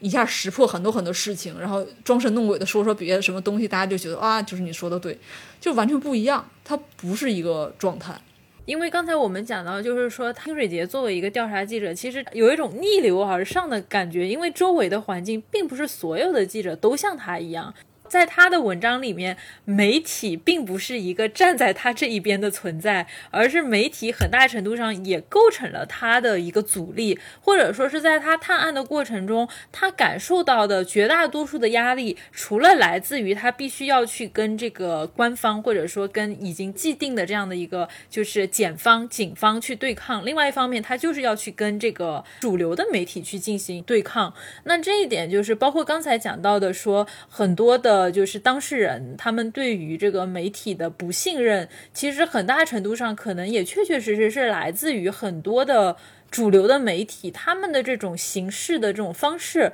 对于这个当事人心理上的这种伤害，那比如说像是在这个统川的这个案子里面是非常非常明显的。统川是一个相对来说，至少他的这个呃，就是事件其实是比较单纯的，就是一个女大学生她被她前男友害了，没有任何的悬念，她甚至已经留下了遗言啊，就如果我死了，就是我前男友干的这样的一个事情，就。但是到了警察这里，他们就必须要去掩盖。当然，他们他们要为了他们之前的这个失职，要去掩盖他们这个事情的真相。那么他们可以怎么做？他们当然不能说这个案件没发生，但他们可以引导这个风向。所以他们在一开始的时候放大了失之，就是这个身上的一些线索，比如说他喜欢穿名牌，然后他有各种各样的就是在风俗店就是可能打工的经历，然后她是一个爱慕虚荣的女孩子，她是一个有过就是各种各样的这种。风尘经历的女孩子，然后把她变成一呃，让人觉得好像罪有应得，对吧？死了活该这样的一个角色。而在这个过程里面，媒体扮演了什么角色呢？媒体他们拿到了就是警方放出的这样的一个，就某种意义上是风口，就风向，他们立刻就顺着就是警方的这个风向去去说去报道，然后也没有说真的去呃实际的像清水节那样去做一个就是呃细致的调查，然后也不会去探究我们所报道的人，他们都是活生。生的人，一个二十一岁的女生被杀了，这件事情是件很可怕，然后她也很无辜的这样的一个事情，而是说跟风，对吧？我们要这个抓人眼球，然后我们要把这个什么女大学生塑造成那种就是啊一个什么香艳的绯闻啊，然后这种情杀呀，就是把各种脏脏水往这个失之上泼。那么这一点确实是对这个失之以及他的家人造成了非常大的伤害，同时也让这个他的这个前男友，因为也有一些黑道背景。就是更加的猖狂，因为周围的人都很害怕。而这个警察他们当时为什么要做这个事情？其实是因为失之他在早期受到这个小松威胁的时候，他其实是去报过警的。当然一开始的时候，警察其实不让他这个，就是说，哎，你们俩都是对吧？男女朋友对吧？这这个我们也很常见，很多的这个凶杀案发生以后，或者说很多的暴力伤害事件一发生之后，人家一看，哎，你们是夫妻关系，你们是男女朋友关系。甚至是你们是前男女朋友关系，对吧？然后都会把这些事情定义为这是你们啊两口子的事儿，对吧？两口子之间的这种纠纷、小矛盾。然后你们可以去解决这个问题。那包括像这个师之，她这个早年受到她前男友一次又一次的暴力的对待，包括就是她想分手，但对方不让她分，然后去对她进行暴力的威胁，就你你跟我分手，我杀你全家，对吧？然后这个你跟我分手，他就往他们家贴这种就是什么小纸片，就贴他们街道上，说什么他女儿就是什么啊这种卖卖春，然后干什么什么的事情，甚至把这些东西都寄到这个师之的爸爸的单位里面去。就是有做了，甚至他当时我看到中间还有很多的这种两个人相处中间很暴力的细节，他甚至逼这个失之就是什么下跪，对吧？说我再也就不离开你了这样的这样的一个事情。但是警察对于这中间的就是所有的事情都是说你们两个是男女朋友，这是两性关系里面的纠纷，它不应该成为一个案子。那到这个失之他已经被逼到就是说。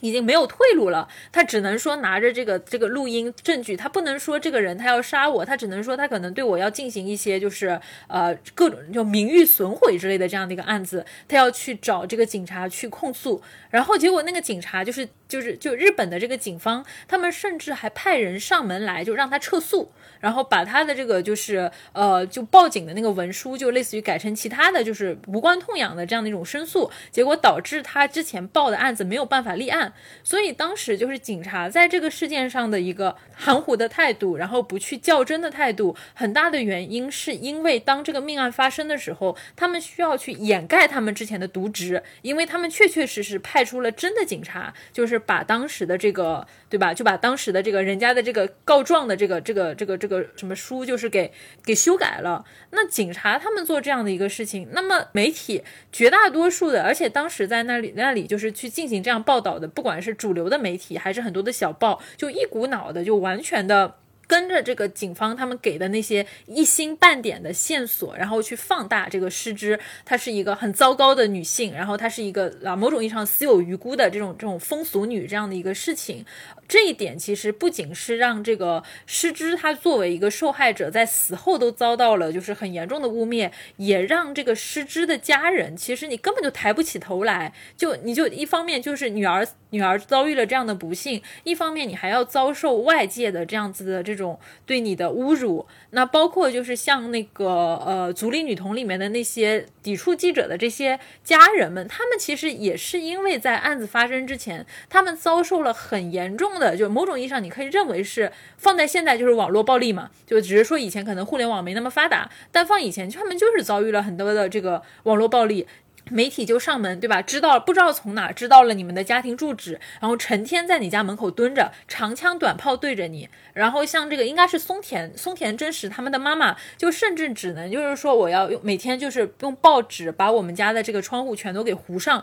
就怕这个媒体就是在外面就是拍到我家里面的情况。然后他们也这些消息就风言风语的又传到他们的工作单位，以至于就是像这个松田真实的父母，他们当时都已经要就就换工作搬家。然后就是要要来躲这些事情了。那包括就是像这个呃松田真实的父母，他们也一直就是说，包括其他的受害的女童，他们明明是受害者，但是他们却要被指责说，哎，你们做父母的怎么这么对吧？就。不懂事儿，还要带孩子去这个弹子球游戏厅这样的地方，就孩子死了，是不是你们的错呀？你们把孩子这个带这种不三不四的地方去，然后发生这种不幸的事情，就就这怪你啊！就一直在这样子去进行这种污名化的这样的一个过程，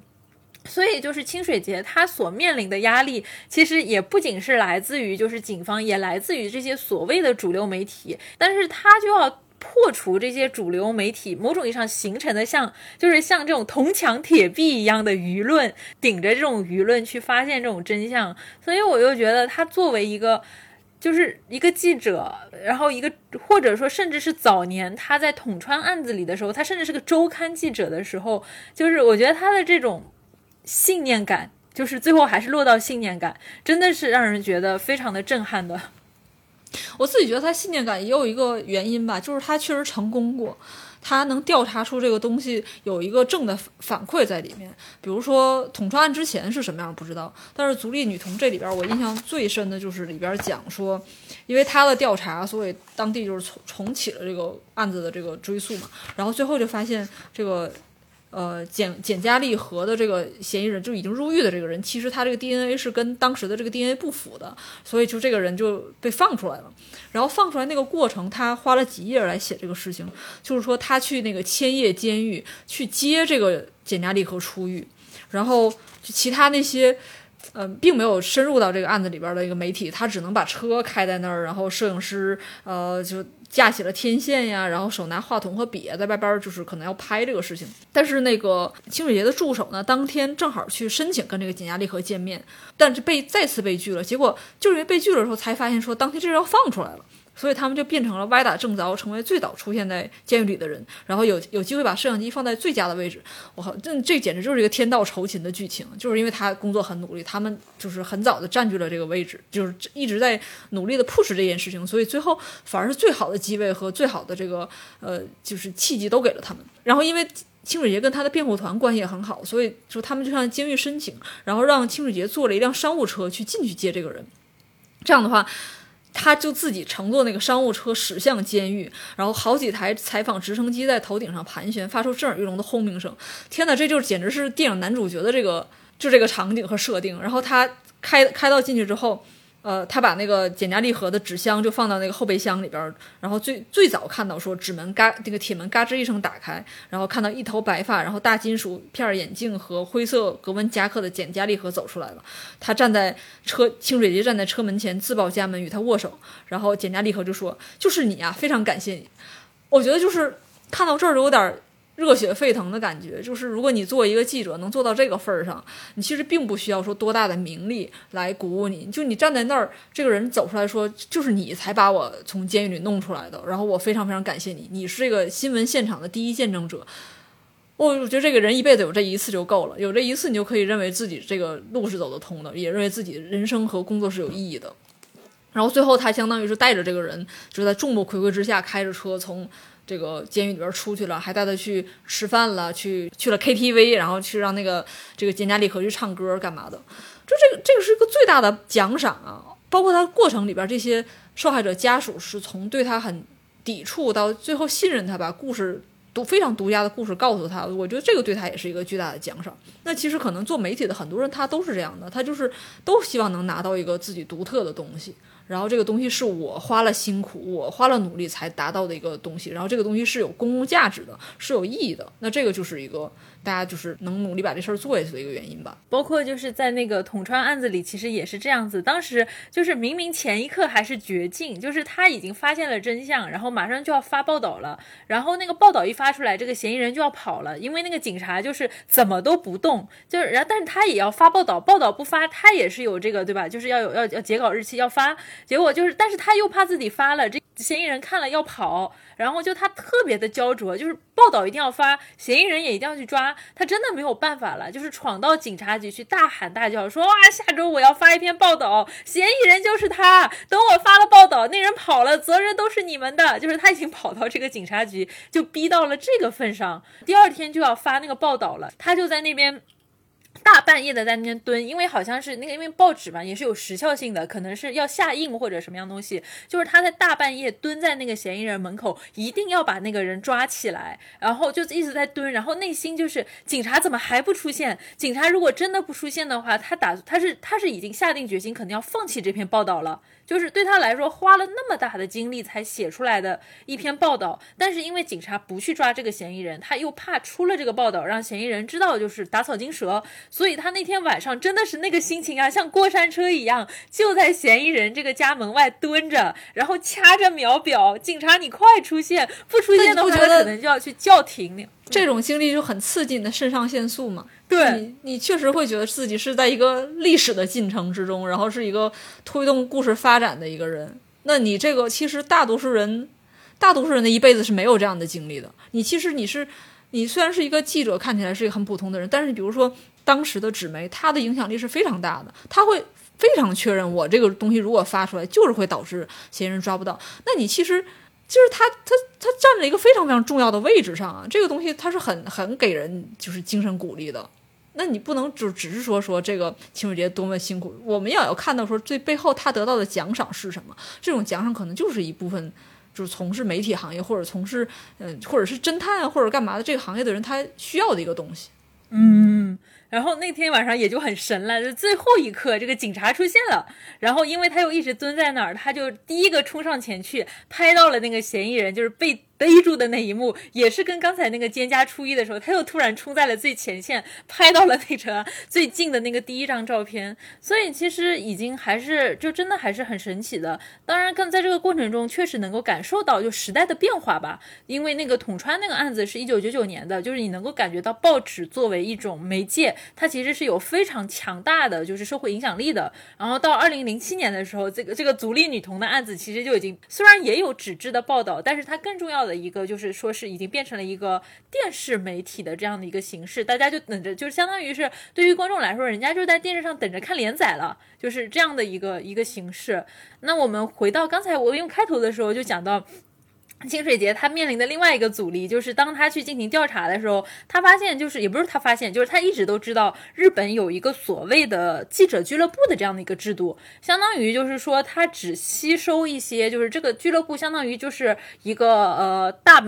就是一些大的这种就是媒体，然后电视台，他们的这些媒体人可以去加入这样的一个呃记者记者俱乐部的形式。那么这个记者俱乐部的形式，他们跟官方的关系，就是因为影响力很大，他们跟官方的关系也非常的微妙。就一方面，他们可以向这个官方，对吧？出了什么大案子，他们可以向官方去施压，你们要有新闻发布发布会，你们要把信息向我们去这个第一手资料向我们去公布。但是另外一方面，他们可能说也会受到这。这个官方口径的影响，就不能说很多事情就像清水节一样肆无忌惮的去做，就他们其实是有这样的一个媒体的制度，而这个清水节他一开始作为一个周刊记者，然后以及这个。调查记者他就没有办法去加入到这样的一场，就是所谓的这个记者俱乐部的一场，就是某种意义上的这种新闻游戏里面去。然后他像是被记者这个规则排除在外的一个人。所以一开始的时候，包括像统川案件，他们刚爆发的时候，他连第一手资料都拿不到，就是他连新闻发布会都进不去，就只能在边缘去打转，能够感受到就是说，呃，他作为一个就是没还没有进到这种主流媒体里的这个记者所感受到这样的压力。然后当然。到了后面，就是说他后面从这个呃前面的那个周刊离开，然后呃当然那个周刊其实是因为倒了倒了，然后他那个后面进到这个日本电视台去当记者，那个时候就是他有了更多的这样的一个职权，然后也因为这个台确实比较大，然后他也就是后面调查很多事情也变得方便了，但是确实能够感受到，就是说在日本他们的这个新闻界有这样一种很神奇的存在，就是记者俱乐部。然后我也想问一下，就是这样的一个形式，就是他在日本啊，大概可能。是个什么情形？以及我们国内有这种类似的这种这种情况嘛？就是在记者中间。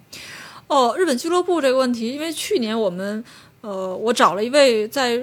东大读博士的一个好朋友，他去见面踩了一下清水节，所以就这个事情，我们还当面问了他一下。然后他，我我我复述一下当时清水节的话，他说清水节说这项制度最开始是为了方便记者，像首相官邸这种机构，无论个别记者多么努力，都很难遇到采访，所以才要十几家媒体联合起来，有点像是一种集体防卫。然后政府不敢把所有媒体都搞成敌人，所以不得不接受采访或者举办新闻发布会。他说记者俱乐部至今还是这个功能，这个功能本身不是什么坏事儿。然后你媒体确实可以通过警记者警察俱乐部、国会记者俱乐部这些团体来监督公权力，但是这个反面呢，就是说，如果你是个记者俱乐部的成员，你就要不停的跟政府机构做各种交涉工作，非常繁琐。有时候为了准备一场新闻发布会，被指定为干事的几位新几家新闻社需要筹备好几个月。如果你没有加入记者记者俱乐部，这个时候突然跑过来说我也要参加发布会，那你的同行当然会很恼火，觉得你平时什么都不想干，就想直接窃取劳动果实。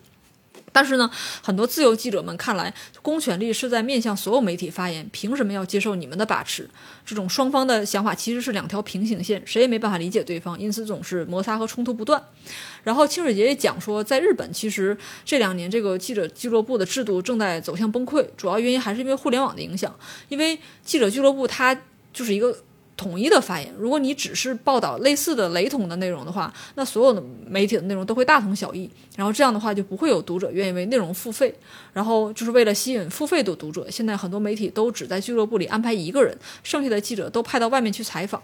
说他说这样的变化，我们是二一年采访他的嘛？他说这样的变化大概是从一年多前开始的，轨道转变的非常突然。记者俱乐部制度与其说是败给了外界的批判，不如说正在走自然走向灭亡。然后这种事情，因为我对日本的其实不是很了解，我只能说，在国内你现在也有分体制内媒体和商业媒体的区别。然后同样是一个案子，你体制内的媒体，它可能就会有自己的途径，因为因为比如说一些，嗯，一些公就是。体制内的机构，他有发稿的需求，他们有自己的通讯员，他可能跟一些官媒保持很好的联系。然后我这边发生了什么好人好事儿啊，或者说我这边在推行什么政策呀，我就要需要通讯员给这个官媒来供稿，然后供官媒可能改一改就把它发出来了。但是这个具体我确实不是那么了解，因为我和官媒的朋友没那么多。然后同这样看来的话，其实比如说同样一个事情，呃，今年五月份的时候，其实我们有一个报道是类似的，就是关于当时上海有一个。呃，红色电话亭里边住了一个流离失所的女人，然后那个女人待了一个月时间，最后在五月的最后四月的最后一天，她就是被警察暴力撵走了。然后这个事情其实就是一个很典型的例子。呃，当时是另外一个官方媒体的人，他派了记者去调查上，就是就去采写上海封城的事情，但是他们是有呃，就是这个通行证的，因为他是官方媒体。官媒体它是有通行证的，这个记者就可以整个四月份在街上就是随便的走，因为他就就可以免受这种呃就筛查或者是这种限制。我觉得这是非常必要的。我觉得确实应该给媒体发这样的证证件，让他去如实记录。但是像我现在所在媒体啊，我就不具体说是哪家了。但我们这个媒体因为是个商业媒体，然后官方的背景没有那么强，所以我们从一开始就知道我们是拿不到这个证的。然后同样的时间，我们遇到那个。这个女孩儿，她这个这个女人在红色电话亭里边住了一个月时间，然后被赶走这个事情，我们就只能就是远程采访，去采访这个这个女人的邻居，然后去可能给这个女人待的这个学呃这个电话亭门口的小学，给他们保安打电话，给学校校方打电话，就只能围绕着她来写，然后就从一个视角来，因为我们确我们手里有确凿的视频和照片来做证据，所以我们能搞。可以保证所有这个我们写的东西是有真实性的，但是我们也只能从这个角度来讲这个女人的遭遇，包括她晚上是怎么被暴力驱逐的。后来我们就是联系到了那个那个官方媒体的记者，然后那个记者也非常认真负责。我说可以用你们的方法来去核实一下，去找一找这个女人在哪儿。然后你可以你可以从你的宾馆走到那个电话亭，然后你去来看一看那个现场什么样，帮我们拍一下照片。这样其实就是双方的合作，然后最后呢，因为我们那篇文章先发了，这个文章就是后来阅读量非常非常高，呃，这个事情变成一个就是舆论热点了。然后第二天过了几天之后，呃，第二天的时候就会有就有一个读者在我们后台留言说，我又看到了这个女人，她在某某个路口交叉点，就你可以在那儿找到她。呃，还是一样的原因，就是我们在北京，我们是不可能在当时封城的状态下飞到上海，然后去找到他的。然后我就把这个信息转给了那位关美的朋友，然后这个朋友他就是当天带了吃的喝的，然后一些帮助的物品，就在街上找到了这个女人。然后他又做了一些现场采访，因为只有他有办法跟这个女人面对面去聊，然后补充了一些信息。然后呃，确实这个最后他写的稿子呢，就可能这些尖锐的部分也被修改到了不少。然后最后就是呈现了两篇报道，一篇可能就是从我们这种单一视角，然后用这种大量的视频。图片辅助来写这个一个在封城状态下一个女人，就是她这种困窘的状态。然后她写的那个稿子可能是说，这个女人她要讲说，我这个这一个月是怎么过的，然后我其实呃过得还可以。然后就虽然我在流浪，怎么怎么样，就她可能两边的这个有一些差异，但是我觉得每一每一个角度都是真实的。就这个就是一个新闻的一个特点，就是新闻是渐进的真实。呃，我在读书的时候，我们那个老师就讲过，说新闻，比如说你新闻不可能说是一个新闻，它是百分百分之百符合现实的。但是有你要追求这个点，但是有可能是你第一天看到的内容跟第二天看到的内容是有差异的。那你你通过来不停的补充信息，然后不停的发后续报道，把一个事情尽可能的还原成真实，这个是新闻工作者的工作。但是这个事儿呢，我我读书的时候已经是十年前了，当时大家就很呼吁说，人应该提高新闻素养。但后来发现，就是新闻素养是直线下降的，就现在是越来越降。然后现在这个那两篇报道发出来之后呢，其实就是，呃，我觉得业内的人士他其实是明白两篇报道都是真实的，而且两篇报道都是你建立在你现有的采访充实扎实的采访基础上的。但是有人会说啊，你看事情反转了，不是这样的，这女人在留那个红色留那个电话亭里住的很开心，她是一个呃社会的隐士，啊。我就无法理解这种事儿应该怎么说。就是如果那如果是社会隐士，你怎么不跑电话亭里住去呢？就是这很难讲啊。就是你你不可能忽视掉这个房间里的大象，然后说一个人活得很幸福快乐，这是这是非常扯淡的一个事情。而且还有一些同行会讲说啊，第二篇文章才是符合新闻专业主义的，你必须找到这个本人，你才能讲这个话。那我我也很想问说，那为什么我也是入行这么多年的人，我也是我们关注了这个女人半个月时间，为什么我们找不到她呢？你为什么不讲这个事儿呢？所以我后来就是这个事情给我很大的，把我当时挺生气的，我就会觉得大家现在谈论新闻专业主义，它有点像个笑话，尤其是。嗯，你在二零二二年这个时机，就大家就别假装一切都还很正常了。就是我们做的稿子都是残废的。我觉得这个就是调查记者是一个非常吸引眼球的一个爆款词的一个标题，就是你经常每年每隔一两年就会有一个自媒体写一个什么啊，调查记者已死啊，然后我们就已经这个国家不配有调查记者之类的这种话，然后就大家就会点开然后转发，就是其实你转发只是一个态度，讲是，嗯、表表达一下对这个新闻界的不满或者怎么样，然后那种那种东西我，其实我的同行大家都不看了，因为他说来说去他说不到点上，嗯，就现在调查记者越来越少，我觉得以我自己的肉身观察来看。就我我我觉得我不算个调查记者，我只是做过一些调查类的报道，然后这个报道也并不是那么成功，或者是影响力那么大。我只是就是可能在这个领域里边干过类似的事情。呃，我我自己是不能称自己是调查记者，我觉得这个是如果我自称的话，这个这个有点脸太大。但是就说呃，为什么这个行业那个从业这个人人越来越少呢？其实就是一方面。调查记者他是非常费钱的，你可以看清水节做这个报道，他花了多长时间。而且后边我非常震惊的是，他讲他为了去完成这个节目，还去航拍。他两个他两个两本书里边都有航拍。我一看到航拍这个词，我就你太有钱了，就是你你你在那个时候，而且那时候没有大疆干嘛的，他就是坐直升飞机航拍这个东西。你可以看见说，那为什么公司会给他这个钱航拍？因为你你拿到了第一手重磅的新闻，那我最后就会有。影响力和发行量和广告上的奖赏，它这个就是胆儿越大，你其实收获的越多，然后你得到的越多。这这就是一个正向的循环。但现在国内，比如说你刚才提到说，说他那个日本电视台的那个领导就说说，我们就是要做一个轰动全国的报道，然后把所有的把之前的悬案翻一翻。我现在跟我现在可以说，全中国没有任何一家媒体的主编现在敢说这种话，或者是敢说我要做这样的报道，你这不是找死吗？这就是一个问题，就是你有野心，你有技术，但现在可能已经没有实现的环境了。你如果做这样的事情，给你带来的报酬并不是真正的正向的，可能是你这个号或者是你这个媒体很快就会就得到惩罚。所以，所以这种东西是变少了。然后第二个就是。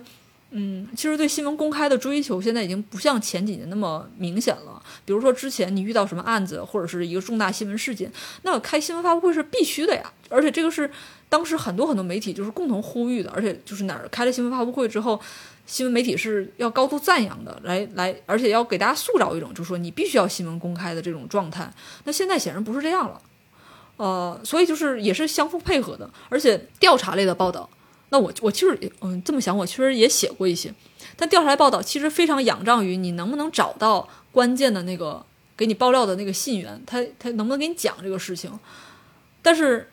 现在又又说回来了，就是因为网络时代之后，你这个去一个匿名信源给你爆料之后，他其实受到的这个冲击和他的危险性是比原来更高的，而且。呃，现在就大家对这种舆论影响反舆论变影响，就是反馈变大之后，这个相关的单位啊、公司啊什么的，他对这个事情的警惕性更强，然后他对这个被爆料这个事情不更不能容忍，那可能爆料的这个人他就会丢掉工作，或者是受到跟踪报复啊干嘛的，这个比原来可能会更恶劣一些。呃，像我们之前四月份的时候也有一篇文章，就是找了一个嗯外边的作者去写当时上海的这个医疗到底是什么样，然后其中有一个。医生他就给我们讲了一些非常现实的事情，但结果他讲完之后，我们这稿子发出来，其实浏浏览量并不高，可能一两万吧。结果他们那个这个医生很快就是因为里边出现的细节就被定位到了，而且就是定位他们领导就是定位到说可能就是这两两三个医生里边谁说的，然后那医生就非常非常慌张，那一天他过得就是非常非常忐忑，他觉得自己就是前途尽毁，干嘛干嘛。那我们最后只能说这事儿你就不要认。因为你说的并没有什么特别特殊的东西，你只是客观陈述一些事实，讲了一下当时那种慌乱的状态。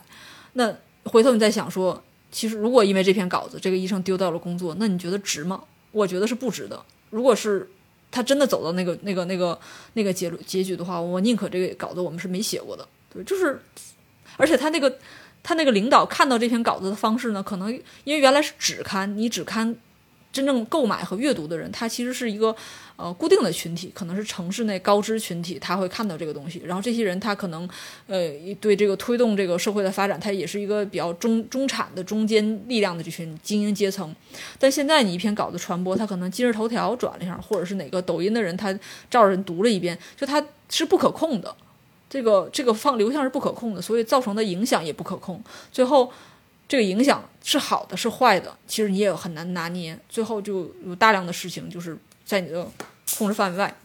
包括我后来跟一个财经的媒体的一个同行聊这个事儿，我就说有些时候，呃，其实我我我很我我觉得我有时候追求新闻真实性的这个点有点太太刻意了。比如说我们那个关于一些什么医生或者什么的采访里边，我觉得你都给这个所有的采访对象化名了，你起码把他的年龄写成真实的，就让大家读者会觉得这人是真实可感的，让他这个人更立体、更现实一点。但结果最后发可能就是因为年龄这个事儿把他给卖了。然后我就很沮丧。然后财新的那个调查记者跟我说：“他说，嗯，这就是一个基本的技巧啊。就比如说一个二十五岁的人，你可以给他写成二十八岁，或者是三十一岁。那我就想，那这个不就是你在捏造一个东西吗？因为你你没有说他这个年年年龄也是化，就是化用的。但是说那现实就是这样。如果你贴着他写，那可能很可能这种人会被报复。然后比如说一个公司内部的人给你那个透露的口风，你又要说说这是一个这个公司的外部合作者跟你说的。”就这个其实，因为我这人可能有时候有点刻板或者较真儿，在我看来这就是造假。但是他就说，那这就是我们做就是调查类新闻的经经验，因为你无论如何你要保证这个信源的权益，你不能让他陷于危险之中。那有些这种呃年龄、身份或者姓名上的这种化名化用，它它就是一个必须的东西。那这些细节其实就是外界不能知道的事情。然后另外一个就是说，讲到对于这个当事人的保护，就我们可以再回到这个足利女童连环失踪这个案子，这其实是一个没有破的悬案，相当于他证明了奸家的清白，但是最后这个就就警察也没有再继续推进下去这个案子了，因为其实这个案子如果继续往下推的话，相当于就是他他中间背后涉及的问题就。非常的大，相当于，因为你如果证明奸家他是这个被冤枉的，然后你进一步就是要去推翻当初我们这个 DNA 型的匹配，它是不成立的。那么当时在日本是存在着大量的案件，都是由这个涉及到 DNA 型来定罪的这样的一个案件。那么这些案子可能都是要被拿出来重新审的，更何况这些案子里还有好几个是犯人因为这个 DNA 型作为。决定性的证据，就犯人已经被杀掉了，就是死刑了。就是这些事情，如果说你全都翻出来来讲的话，那么这个案子可能最后就变成了一个，就是就是它涉及面就真的是太大了，大到就是就是日本的警方也觉得没有办法继续就是去承担下去这样的一个结果，所以最后这个案子其实相当于是不了了之了。而这个清水节他说我写这本书其实就是为了让你们知道这个案子他还没有破。然后还有这个五个，就是这个女童，他们这样的一个呃，就是呃，他们受到了伤害，然后没有抓到凶手，然后以及包括就是他有一个怀疑对象，就是但是他也，但是当时后续也有人问他说说，那你为什么不把这个怀疑对象是谁说出来啊？清水节说，我写这本书是因为我在用我自己个人的这个个人的真实身份，我在实名的在写这个书，那么这样的话，我要为我的这个内容去负责。我怀疑的那个对象，他终究只是一个怀疑的对象。就我不能说，因为我写了这本书，有一个这样子很清晰的导向，然后最后让大家去找这个怀疑的对象也不行。最后这本书，它可能某种意义上就是希望把清水节把这种信号能够传达出来，就是我在做这件事情，而且他会一直去做这件事情，把那些就是某种意义上是被伤害的弱小的人的声音最后传达出来。我觉得最后就读到这里，有一种就是你一方面有信念感，一方面又有一种很很伤感的感觉。然后最后这个案子是最后是用这种方式结束，就它很像那个韩剧《杀人回忆》，就是你可能折腾了一大气儿，最后这个结论是没有结论。但是可能现实生活中大量的事情可能就是这样吧，没有那么多冤案得雪，或者是没有那么多就是非黑即白、线索清晰的事情。嗯，就我想，我想打个补丁，就是刚才讲，就比如说当事人他可能跟媒体来爆料之后，他会受到报复什么的。我现在很多人就会把这个矛头指向媒体，但事实上你又还是把大象给忘了。为什么他来揭露说一个体制内体系内的问题，然后他被遭到了报复？那这个里里边的恶人是个体系啊，是这个体制里边报复他的人，而不是说媒体来报复他。就是媒体来导致这个问题，而且我我很想说，就是很多时候其实当事人他自己是有主观能动性的，他有时候会意识到说这个事情到底是为了什么。我觉得不应该把所有人的主观能动性都抹杀，用用一种非常功利的态度来讲说，呃，就是啊，你媒体就是来搅和这个事儿啊，或者是你媒体来害人干嘛？因为很多人他是很有正义感的，他其实之所以站出来讲这个事情，他其实是。做好了准备的，而只是说有时候媒体这个或者这个影响力、舆论发酵的程度。它会超出大家的想象，超出记者和当事人本人的想象。但是，我觉得所有这些愿意跟媒体透露风声，然后愿意把自己拿到的信息告诉别人的这些人，他是非常非常值得尊敬的。如果你只是说，哦，就是，呃，就是只用一个受害者的来角度来看待他们的话，我觉得他是抹杀了他们这些个人、这些人身上那种正义感和他们的英雄性，是这样的。就同样的，也是很多那种就是遇难的那个遇难者家属，他之所以愿意讲。他也是为了说我要有一个纪念，或者我有倾诉的需求，然后我我或者是希望说把这个事情尽早的调查出来，让真相公之于众。就很多人他是有一个为社会服务，然后是有一个呃，就是牺牲自己，然后来成全别人。这个那媒体有的时候他可能就是承担一个这样的一个桥梁的作用。如果你愿意把事情告诉大家，你愿意为推动这个社会进步做出努力的话，那媒体是一个很好的渠道。但我不觉得，我不觉，我觉得这个话说出来可能又会有人觉得很我很冷血。但是事实，现实意义中就是这样的，就是如果这个人他自己不愿意讲，你媒体去逼迫他是不可能的。他大家还是一种刚才很早之前讲那句话，就是你你做一个采访是仰仗陌生人的慈悲，然后陌生人他是有自己这样的一个意向的。包括你像最后那个清水节那个书里边，为什么大家这么感动，就是因为它里边那些人。就哪怕自己的孩子去世了，然后已经警方找到了一个替罪羊，对他来说，其实这个故事没有结束，这个这个创伤没有结束。对他真真正来讲，哪怕这个真正的凶手我找不到，但是我把这个事儿讲出来，让让可能附近的人，或者是让事实那个这个受众知道说真相没有找到，对他们来说也是一种个人的安慰。那我觉得这些就受害者的家属是非常非常了不起的。我觉得这些事情其实讨论到最后都觉得还是蛮伤感的，包括就是最后我们看到很多时候舆论真的作为一个旁观者，我真的觉得舆论是一种非常不可控的东西。但是在这中的每一个能够参与到中间来的，就是新闻报道里的每一个人，他们都有自己的信念，其实或多或少都是有的。只是说清水节他把这个这种正义感或者说信念感发挥到了极致，而且恰巧而且非常恰巧，他有很多的节点他都成功了，就是他。经历了无数的失败，他，但是他依然在某几个节点上，他他获得了他的这个成功，也获得了他的回馈。其实也是很幸运的人。我如果跳出来，就隔了一段距离来看他的话，因为我我比他小了四十岁，四十一岁，然后我跟他不在一个社会环境里面，然后我回头看他，我觉得清水节这一生是非常幸福的，因为他找到了他自己。事业想追求的方向，然后这个社会环境是可以满足他这些需求的。他可以，包括他现在其实，在推特上也非常活跃。他是一个，就是一个，就是一个还挺挺挺挺激进的一个人。就是你在这么大岁数，你还能保持这个状态，保持你的愤怒，然后你没有被这个社会挫伤，对他来讲，我觉得这是一个记者非常非常幸运的事情。而且我不得不说，说我为什么这个咱们这个标题是就是我起的嘛，《屠龙之计》，我是觉得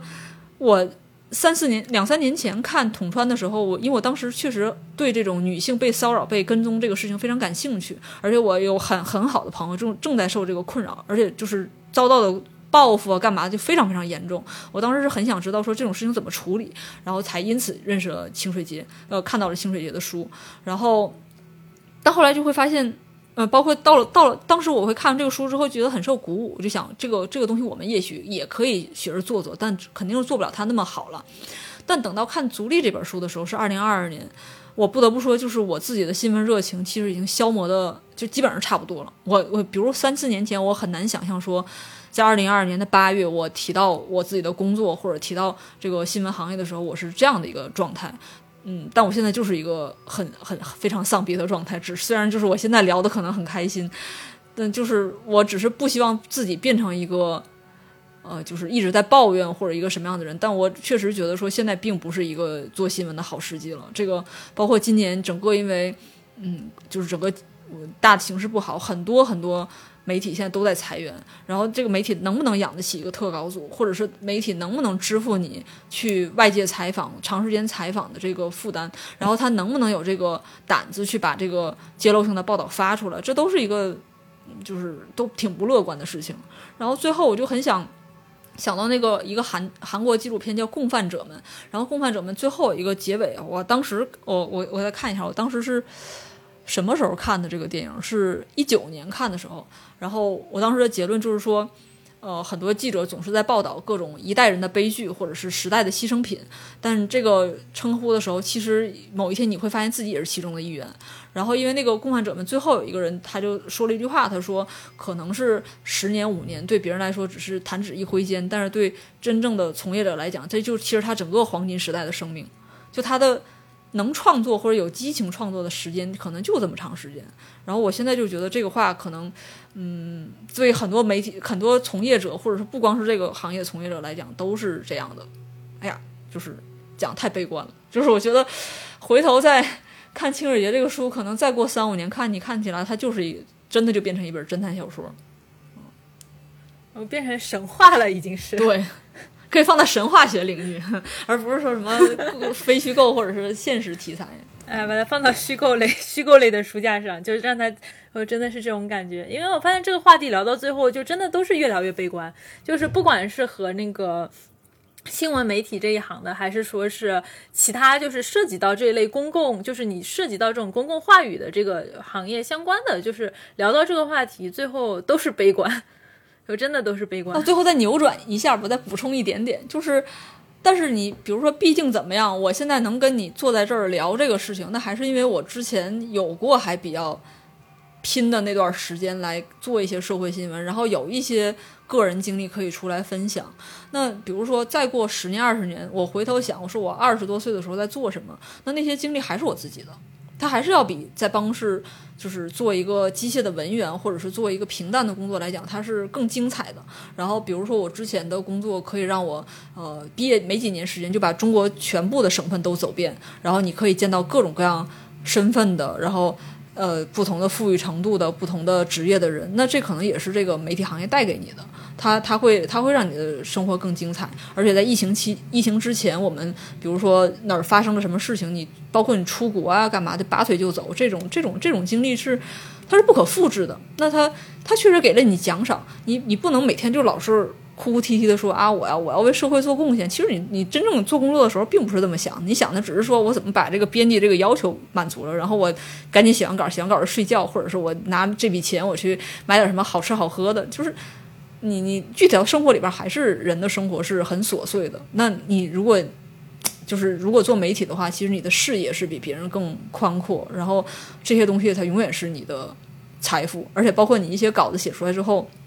你一发出来，然后你的朋友圈刷屏了，你这个时候的，就是这种满足感，就是自得感和，就还是它，因为它是一个及时反馈的东西嘛，它还会让你肾上腺素上升，然后你会觉得自己的工作是有意义的，这个意义感是其实是挺难得的。嗯，因为确实就是新闻行业对我来说还是。相对来说有点远的，所以确实就觉得像聊那个清水节的作品，其实最后可能还是要和真的有这样子的经历的人一起来聊，会会更有这种更多的这种感想吧。因为不然的话，真的再让我自己或者再找个其他人来聊这个足力女童，可能真的就聊成一个侦探小说了，就是，对吧？就是我如果让我自己来聊，我再找个人来聊，真的就是侦探小说了。哦，但我还是得说一下，我不是这个行业里边。就是排排在前边的这种这这种调查类记录，我只能说是我干过类似的活儿，所以相当于相对熟悉点。而且我确实是对记记者手记这类的文文体非常非常感兴趣。我就是嗯，哎，真的就是对我来说还是非常好的，因为不然真的就是一个侦探小说了。嗯，好，哎，那今天差不多啊，我们就到这里，看看看看。好的，我我那那我那我就先走了，因为我因为我还有足球训练，我还能赶上后半场。啊，好好好好好，行，那反正我们今天就到这儿啊，那那拜拜，谢谢小阿姨来玩，拜拜，拜拜，嗯，好。